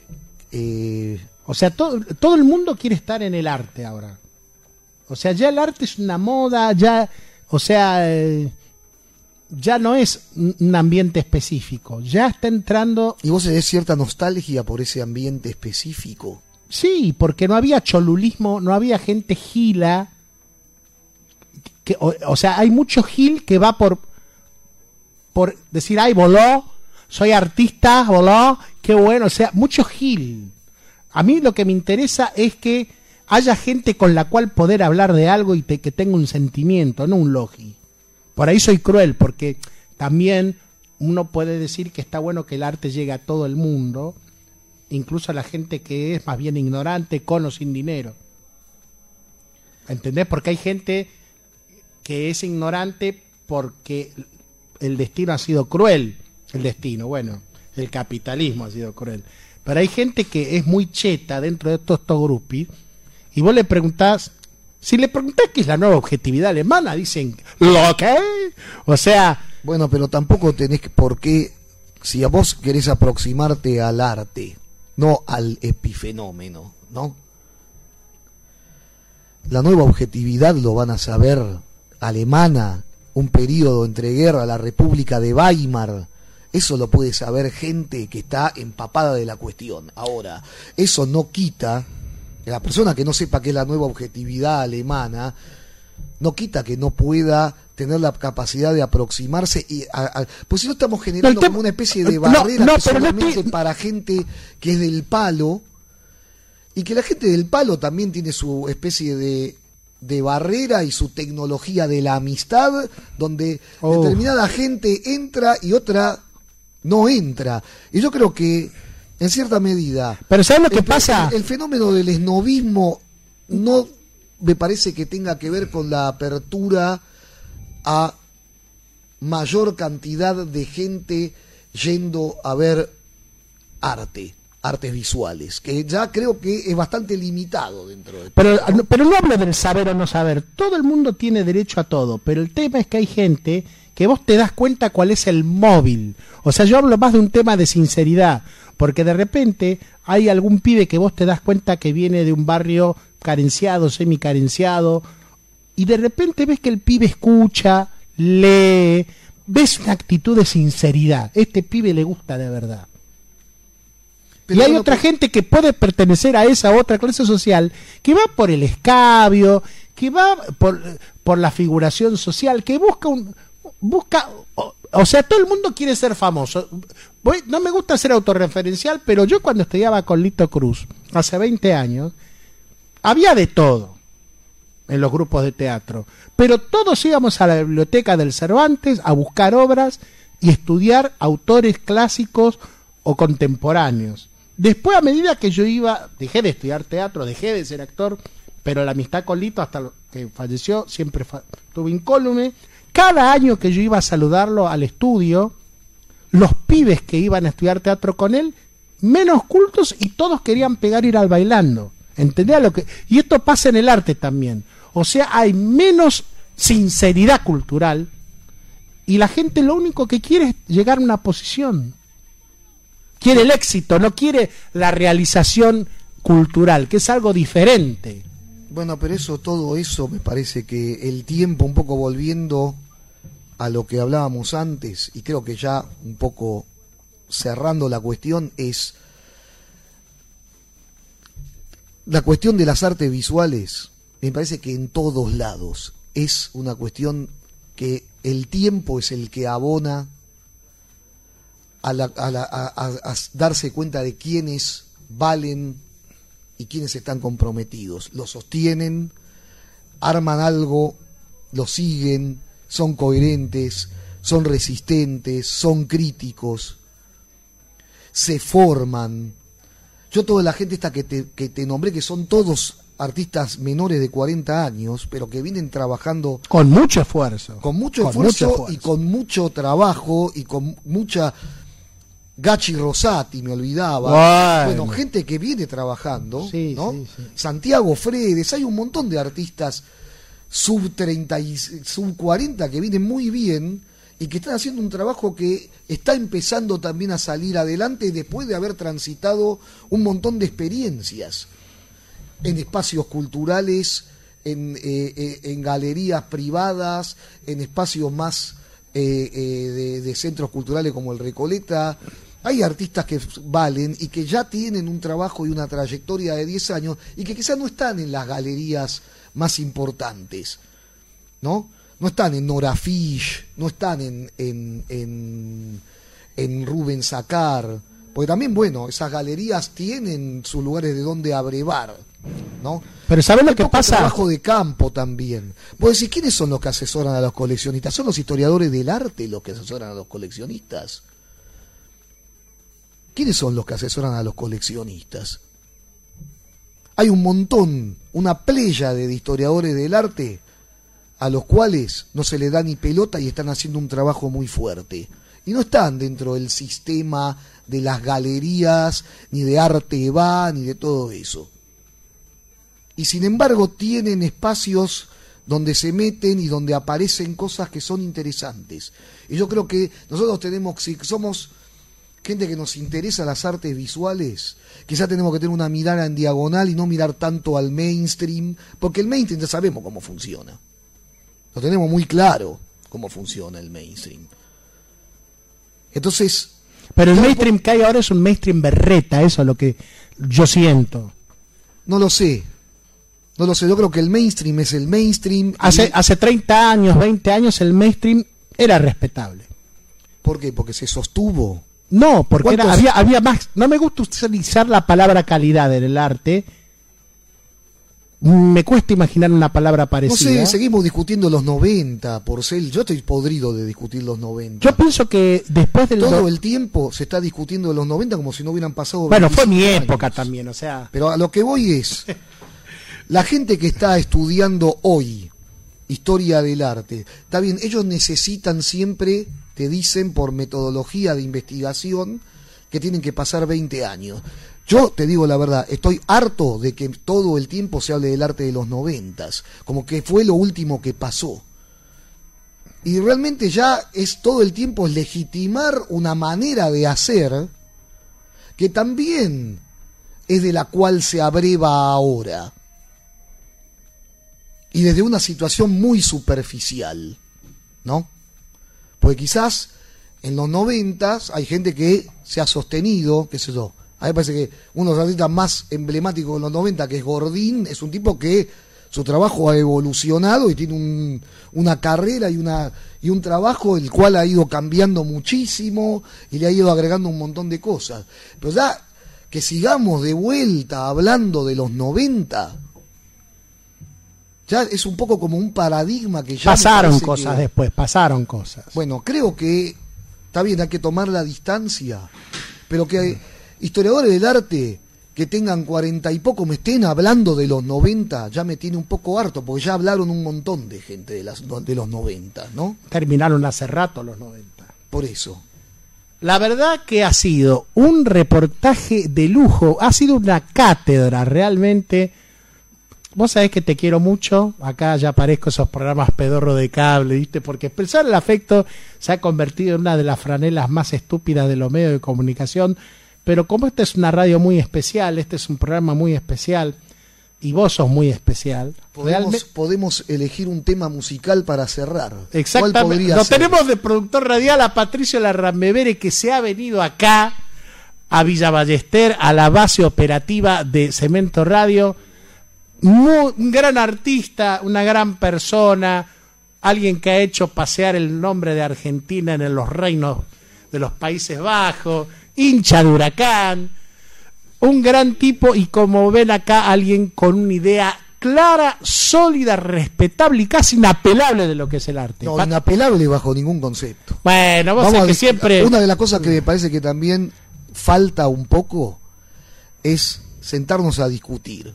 Un poco lo que hoy hicimos también, ¿no? Esto, esta cantidad de tópicos que siempre lo terminan diciendo eh, cuatro que tienen la, la, la, cucarda de campeón, que se la dio determinada gente. Yo creo que lo que estaría bueno, eh, y me parece que sería interesante que esto sea un ágora, este programa sea un ágora para la discusión acerca de las artes visuales. Te agradezco muchísimo, Jorge, y eh, la oportunidad de poder expresar mis ideas acá. Agradezco mucho a Cemento, a la radio Cemento, que tiene una historia que va un poco más atrás que los noventas, Mucho ¿no? más bastante más atrás y que Pero creo que no- a los noventeros nos preparó el camino. Fuimos un poco los hijos de los ochenteros, ¿no? Porque siempre cuando estoy con la gente de los ochenta siento que son como mis hermanos mayores. ¿No? Siento esa Claro que sí, sí, son, mis hermanos mayores y, se da esa cosa de, de fraternidad, casi una paternidad en algún punto.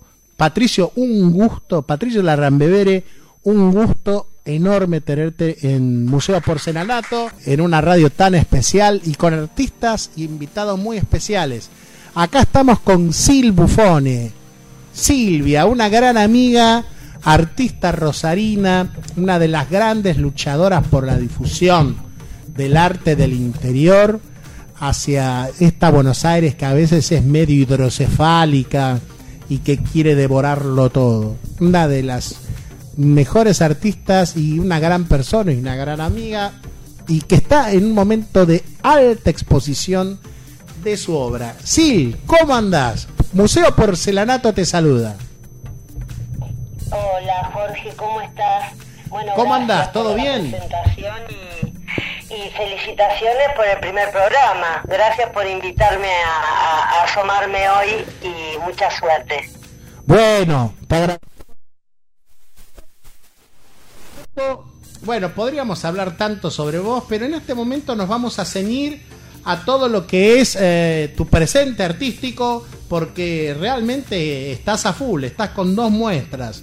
Una en la Galería Barro, eh, Espíritu Nómade, que estás con Josefina Labur, con Jochi Labur, que es una artista de moda, creo que la vamos a tener la semana que viene. Estás también con... la nombraban con Patricio, justo. Sí, sí, sí, porque realmente está en un buen momento ella, está exponiendo también ahí en piedras. eh, y bueno, está, bueno, viste que hay momentos en que estás de moda. Y Hochi Labur, que es una amiga de la casa y que yo la quiero muchísimo, porque aparte es un amor de persona y una mina muy Muy laburadora. buena su obra, también la conocí ahora a raíz de esta, de esta exposición, también eso es lo que tienen de lindo algunas de estas convocatorias, eh, me refiero a... a Conocer Espíritu gente piola. Que es la exposición colectiva, eh, es, es un poco obra de, de Martín Legón y Guadalupe Creche, ellos eh, son los curadores, digamos, de la, de la exposición y, y tiene como característica, convocaron a cuatro artistas, mujeres en este caso, dos artistas de una generación más actual, entre comillas, me dio risa porque cuando vinieron me dicen, sí, queremos poner en diálogo dos artistas contemporáneas con dos históricas, ¿viste? Eh, San Martín. y digo, bueno, y fue de buena onda, fue de buena onda, ¿viste? Pero sonó tac, ¿viste? Y entonces yo Bueno, pero ya estás en el, "Uy, ya estás en serio?". el, ya, ya está- Sí, sí, ya estamos históricas. La otra histórica es Cristina Cole, sí. a la cual también fue un momento para conocer su obra, la conocí alguna de sus obras, pero bueno, ella personalmente, eh, que ella trabaja en, en videos que se grababa a sí misma, pero en los- antes del 2000 o a principios del 2000, y entonces hacía performance y se grababa a sí misma y se caracterizaba como hombre, se afeitaba y con ropa de hombre iba por la calle y se filmaba a la gente. O, o tiene otra de Napoleón, qué sé yo, bueno, Ah, bueno. decía y me decía cuando yo presentaba esto dice no no me lo rechazaban en los salones de arte porque no estaban todavía las secciones de video viste y, y, y dice aparte hablaba de estos temas yo digo claro entre que hablaba de temas lésbicos digamos o planteos sexuales diversos y y una cosa de encima en un formato que todavía no estaba clasificado como sección, viste, nada, eh, linda experiencia, esto de compartir la obra de uno en diálogo con otras obras eh, es un buen ejercicio, ¿no? Muy bien. Eh, también está Mar- Maruki Nowachi. También Maruki Nowaki y, y bueno, ellos somos cuatro. Y no, alguna cosa interesante de la curaduría, que en algunos de los textos se presentaban como editores de la exposición, ¿viste? Como si la exposición fuera un texto y como ese, si ese texto fuera casi una poesía visual, ¿no? Como que la exposición de, de algún modo es como una apuesta de una una poesía que pone en diálogo imágenes, ¿no? Y va construyendo un asunto en ese cruce, ¿no? Está bueno. Y digamos, eh, los cuatro artistas, esas dos generaciones, ¿cómo se fue? ¿Viste? ¿Cómo se fue, digamos, dando la amalgama?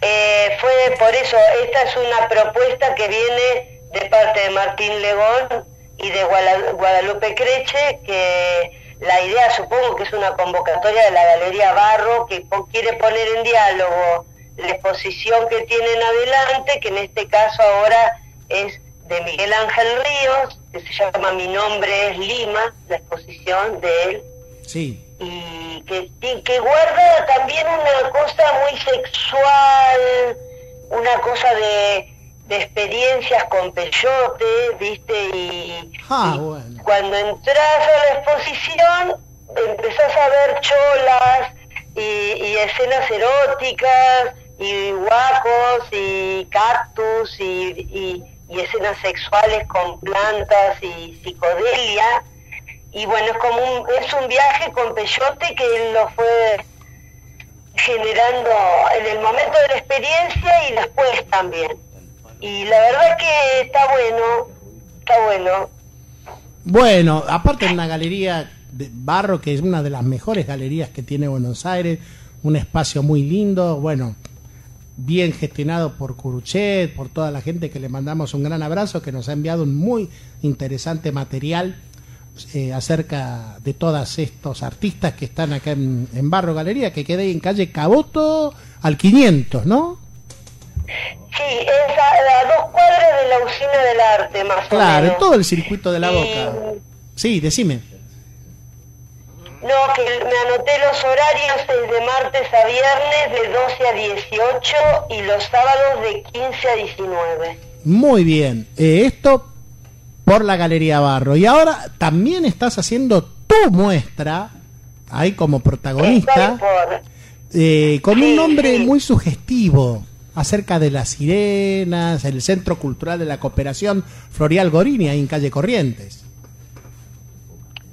Sí, eso va a ser, todavía no... Ah, va a ser cierto. No se. ¿Cuánto va a ser eso? Va, eh, se inaugura el jueves 26 de septiembre a las 19 horas, ahí en Corrientes 1543. Entonces, eh, en Corrientes 1543, el Centro Cultural de la Cooperación Floreal Gorini va a inaugurar Sil Buffone eh, el jueves 26 de septiembre a las 19 horas.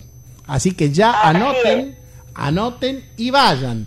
Bueno, sin spoilearla, contanos algo, como el título y algo que quieras decir como para, viste, viste cuando el- las promotoras en el supermercado te dan un poquito de pateo de mayonesa y eso ya, agarraste un poquito y ya te querés llevar el frasco después, ¿verdad? Entonces, Bueno, bueno, a ver, lo que se pueda contar por radio es, la exposición se, se llama Sirenas Argentinas. Y se trata, es una instalación pictórica, o sea, eh, la obra tiene que ver con lo pictórico, pero bueno, eh, también es un tipo de pintura cuando hablaban con, con Patricio, ¿no? El tema de eh, lo que implica pintar hoy, ¿no? Sí. Por un lado, el tema de oficio, uno viene de una formación de oficio, desde el lenguaje de la pintura, yo me formé con artistas pintores y me siento en un lenguaje pictórico. Cuando pienso, pienso como pintora. como ¿sí? por ejemplo con quién te Después formaste. puedo- Hola, Hola. ¿con quiénes te formaste? Bueno, yo me, me formé eh, en Rosario con Emilio Torti, después también con eh, Juan Pablo Renzi, después también acá en Buenos Aires con Noé, Ah, en bueno. una época hice clínica con él. Eh, bueno, fueron como distintos momentos, ¿no? Eh, sí, tengo un delay cuando te escucho, por eso no... No, no, no, te escucho, te escucho perfectamente, sí. Y bueno, ¿y cómo lo estás volcando? ¿Cómo lo estás volcando ahora eh, en esta muestra esa experiencia? O sea, Ah, de, digamos, desde esa experiencia formativa y del oficio, eso cómo va a estar plasmado en, en, esta- en esta el concepto de la muestra, en pensar la exposición casi como un poema, ¿no? En cómo van apareciendo las imágenes y cómo se van enlazando los espacios, los colores. Eh, también en el hecho de que yo digo, yo no pinto sirenas, yo quiero fundar una mitología, ¿no? Con esto fundo una mitología que tiene que ver con las sirenas argentinas. Y la primera que apareció así en obra, en imagen, fue la sirena del Paraná, ¿no? Porque apareció en el espacio del Paraná, apareció como una imagen medio como si fuera medio guaraní, medio adolescente, y así se fue la primera impresión, ¿no? Y, esa aparece en un espacio de río, de río marrón. Después apareció otra sirena que es la del salitral, y esa tiene que ver con una cosa medio encandilada de mediodía, muy celeste, muy clara. Cada uno fue apareciendo en un espacio con una luz y con una atmósfera propia. Después así fue apareciendo otras, algunas las pinté de las que aparecieron y otras no llegaron al cuadro. Pero bueno, después que llegó al cuadro fueron las, las mellizas Malvinas, que esas están en, en una roca, en un mar eh, de las Malvinas, muy tormentoso, muy oscuro, y, y cada uno tiene una, un mensaje de algún modo en cómo te mira, y en- hay un, un asunto en cada espacio, ¿no? Mirá que piola cómo aparecieron abrevas en varios mapas, temas, ¿no? Son las mapuche, que son las del lago de la noche, esas tienen diálogo con las estrellas, y las estrellas se duplican en el lago, y ellas tienen eh, en sí como estrellas encima, y después eh, apareció la pomba, la última, la del arco iris, que es la de las cataratas del Iguazú, y es roja.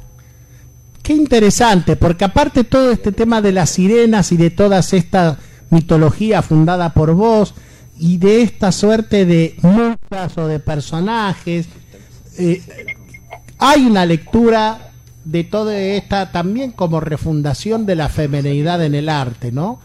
Es como que estamos visitando el yang, también, ¿no? Eh, en Sí, de algún modo, vos sabés que este tema, ahora al hacer esto, yo me había olvidado, en el 93, yo había pintado un cuadro con tres sirenas, y eran sirenas de la historia del arte para mí. Una era la Venus de Velázquez, otra era la Goya, la Maja, desnuda de Goya, y la tercera era eh, la, la Olimpia de, Mon- de Manet. Sí. Entonces son tres mujeres que para mí tenían posición de sirena y, y tenían una cosa de la seducción desde el cuadro, ¿no? Y, y lo inaccesible también de eso. Entonces me acuerdo, me acuerdo que en el cuadro pinté las tres sirenas, así como formato casi escala uno en uno con el libro de arte, donde las copiaba y le agregué la cola dorada, como flotando. eh, pintada de dorada. Y ahora, digo, hay un eco, vuelven a aparecer y tal vez tenga, no sé, digo, si tiene que ver, en este momento es como que se lee en ese contexto, ¿no? En esta revalorización de, del mito en lo femenino, por ejemplo, ¿no? No, y además, o sea, vemos que realmente encaras los temas con una preparación eh, conceptual, pues tan de moda está la palabra conceptual ahora, ¿no? Pero quiero decir que realmente pensás, ¿no? Es como haces un trabajo de investigación muy grande y también una, investi- Mira, una ¿sabes investigación Es como que me obsesiono con ciertos temas, ¿viste? Y los voy siguiendo y se me van apareciendo. Eh, por ejemplo, cuando una vez viajé a Chiloé, al sur de Chile, y allá tienen la sirena de Chiloé, es como una, eh, un, ser eh, muy presente eh, desde la mitología del lugar, como también tienen otros seres, ¿no? En Chiloé. Y, y después aparte eh, eh, es una artesanía que eh, te la venden tejida en el puerto, las nenas tienen su sirenita y están en contacto con el, también con el mar, ¿no? Con el Pacífico, el sur tremendo, que es fuerte. Y después vo- voy a Bolivia, que Bolivia no tiene salida al mar, pero tiene sirenas, tiene muchas sirenas Bolivia. Mirá vos. Las ves en, en- en- en la fachada de las iglesias con una guitarrita, que esas eh, tienen estrellas y, y- dirigen la música de las esferas, de las estrellas. Y después hay otras que tienen frutas en la cabeza porque son de la parte boliviana de la selva. Y después están las dos hermanas del Titicaca, que son las dos principales de, de la mitología de allá y están representadas en la piedra, en pinturas, y tiene 32 o 35 sirenas. Me compré un libro allá que de, de iconografías de Bolivia. Y vos decís, nosotros no tenemos una sola sirena acá en, en Argentina, ¿viste? Es que somos muy Y europeos, gorda. Esa, eh, lo, que nos, no- lo, lo que nos joroba es que somos muy europeos, gorda, ¿viste? Y será, che, porque una, alguna razón tiene que haber. Tenemos todo, toda la costa atlántica, no tenemos una sirena, ¿viste? Eso es, es pereza mental o hay otro, otro, otro asunto. Ahí ya me falta preguntarle a Burucú ahora. Ya, ahora le voy a, le voy a preguntar a él. Che, Pero me digo, en serio, lo vengo preguntando con historiadores y gente que me digan, che, en el Río de la Plata, ¿tenemos alguna, viste, tradición de sirena? Y, y me dicen, bueno, está el sireno que me encanta de Marcos López, viste. El Las debe Río de la haber, las debe haber, pero quizá, o sea, vos, me- yo- vos hablabas del sur de Chile y lo que tiene de bueno los chilenos es que lo que tienen le ponen toda la onda posible. po. Ellos le ponen toda la mejor onda. Con lo poco o mucho que tengan le ponen onda. Y nosotros, que quizá el destino nos ha dado tanto, quizá por tener tantos recursos naturales o tanta tanto no le ponemos onda a los pequeños detalles, a los lugares turísticos, los parajes naturales, ¿no? Es como que nos falta es, Brasil, que tiene mucho más que nosotros, sin embargo, en lugares como Bahía, Maceió, Bueno, en Brasil también hay sirenas. Tengo en mi altar, tengo una sirena que me compré eh, así, viste, esa de yeso. Tiene, tiene como está la, también la pomba gira, que es otro personaje que no es sirena, y otros, ¿no? Otras fuerzas.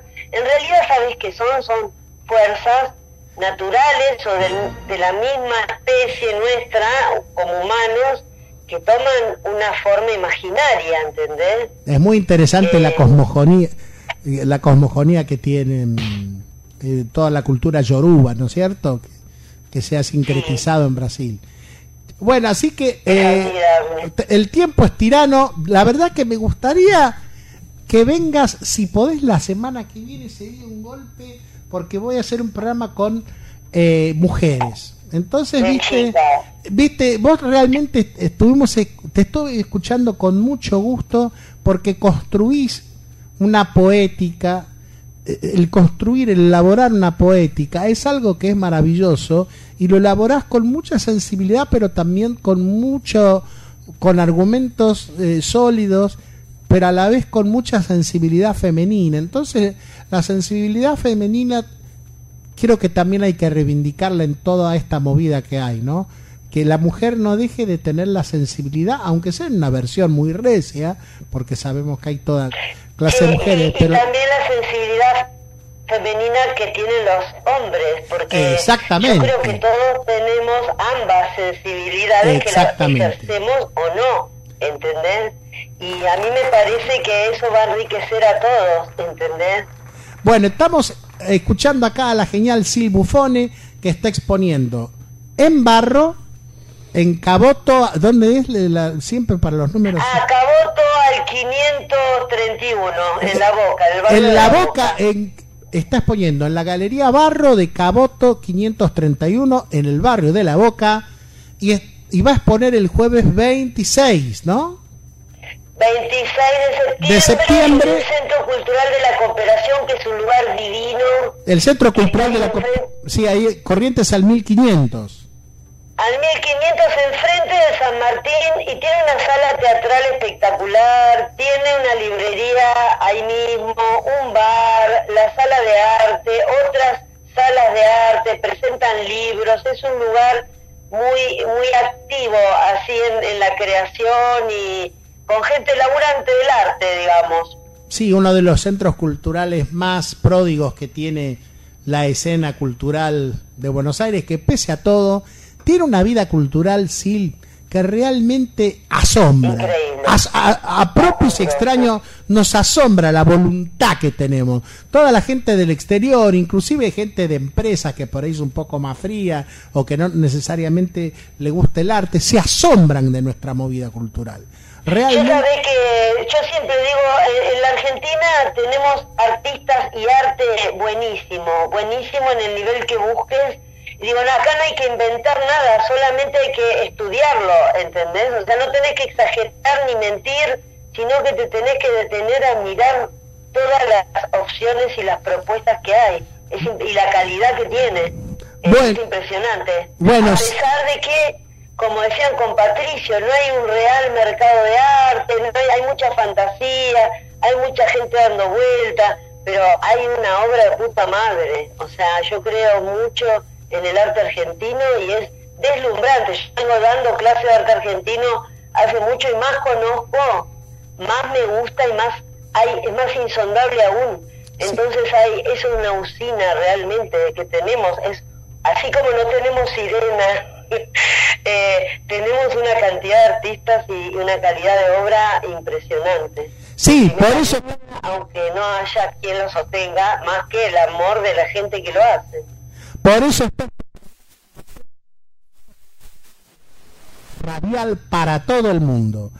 Sil, te quiero mucho, te mando un beso grandote y te queremos. Ya otro día te voy a visitar y, y gracias por invitarme en tu primer día, que realmente te deseo lo mejor. Ha sido el primer programa de Museo Porcelanato acá por Cemento Radio. Bueno, ahora vamos a presentar acá una nota eh, que le hicimos al curador eh, Federico Baeza, eh, uno de los dos curadores, la otra curadora es Guadalupe Chirroterrab. Eh, ambos están curando un ciclo de performances que se está haciendo en la Fundación Jorge Federico Clem acerca de, bueno, la obra de Federico Clem, sobre todo del banquete telemático, porque el programa El banquete telemático, que se emitía por televisión, fue el programa televisivo de arte, no hay otro que lo iguale, siquiera. Entonces eran verdaderas performances, aparte de ser audiciones televisivas de arte. Entonces se están haciendo un ciclo de performances. Eh, en las redes sociales y en la website de la Fundación Federico Clem, están todas las fechas.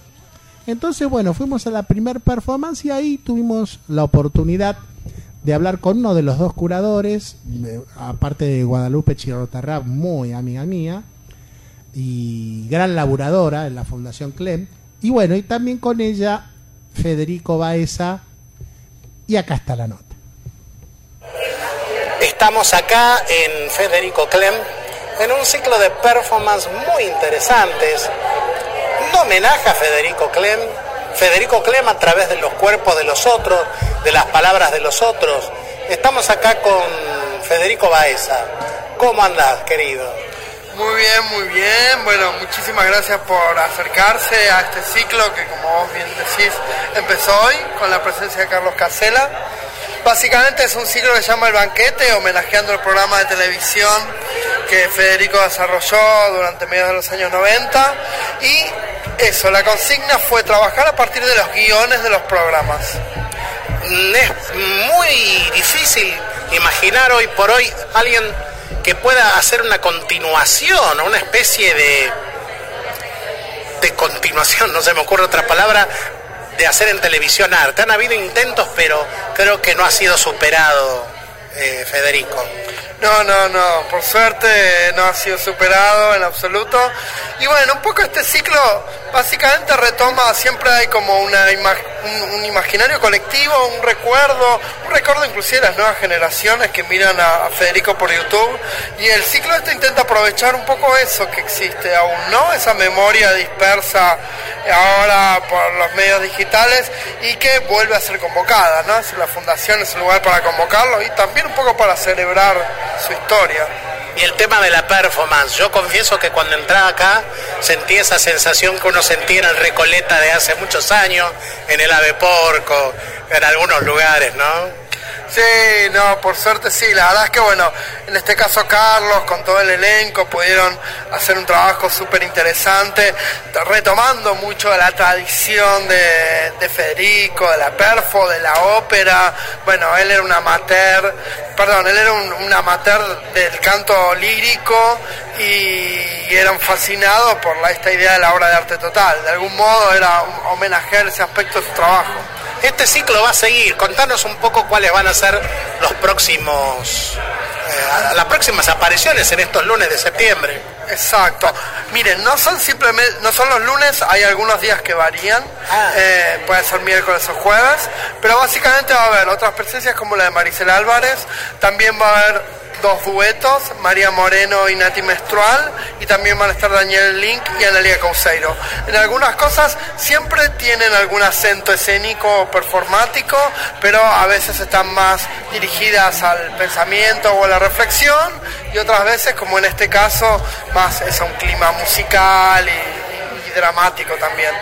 Federico Baeza, curador acá en la Fundación eh, Federico Clem, muchísimas gracias por estas palabras. Y bueno, la gente puede venir acá y revisitar a nuestro amigo Clem en el banquete eterno. Muchísimas gracias. Bueno, les pedimos que estén atentos a Fundación Clem en Instagram y en Facebook para ir viendo las fechas de las próximas funciones. Muchas gracias.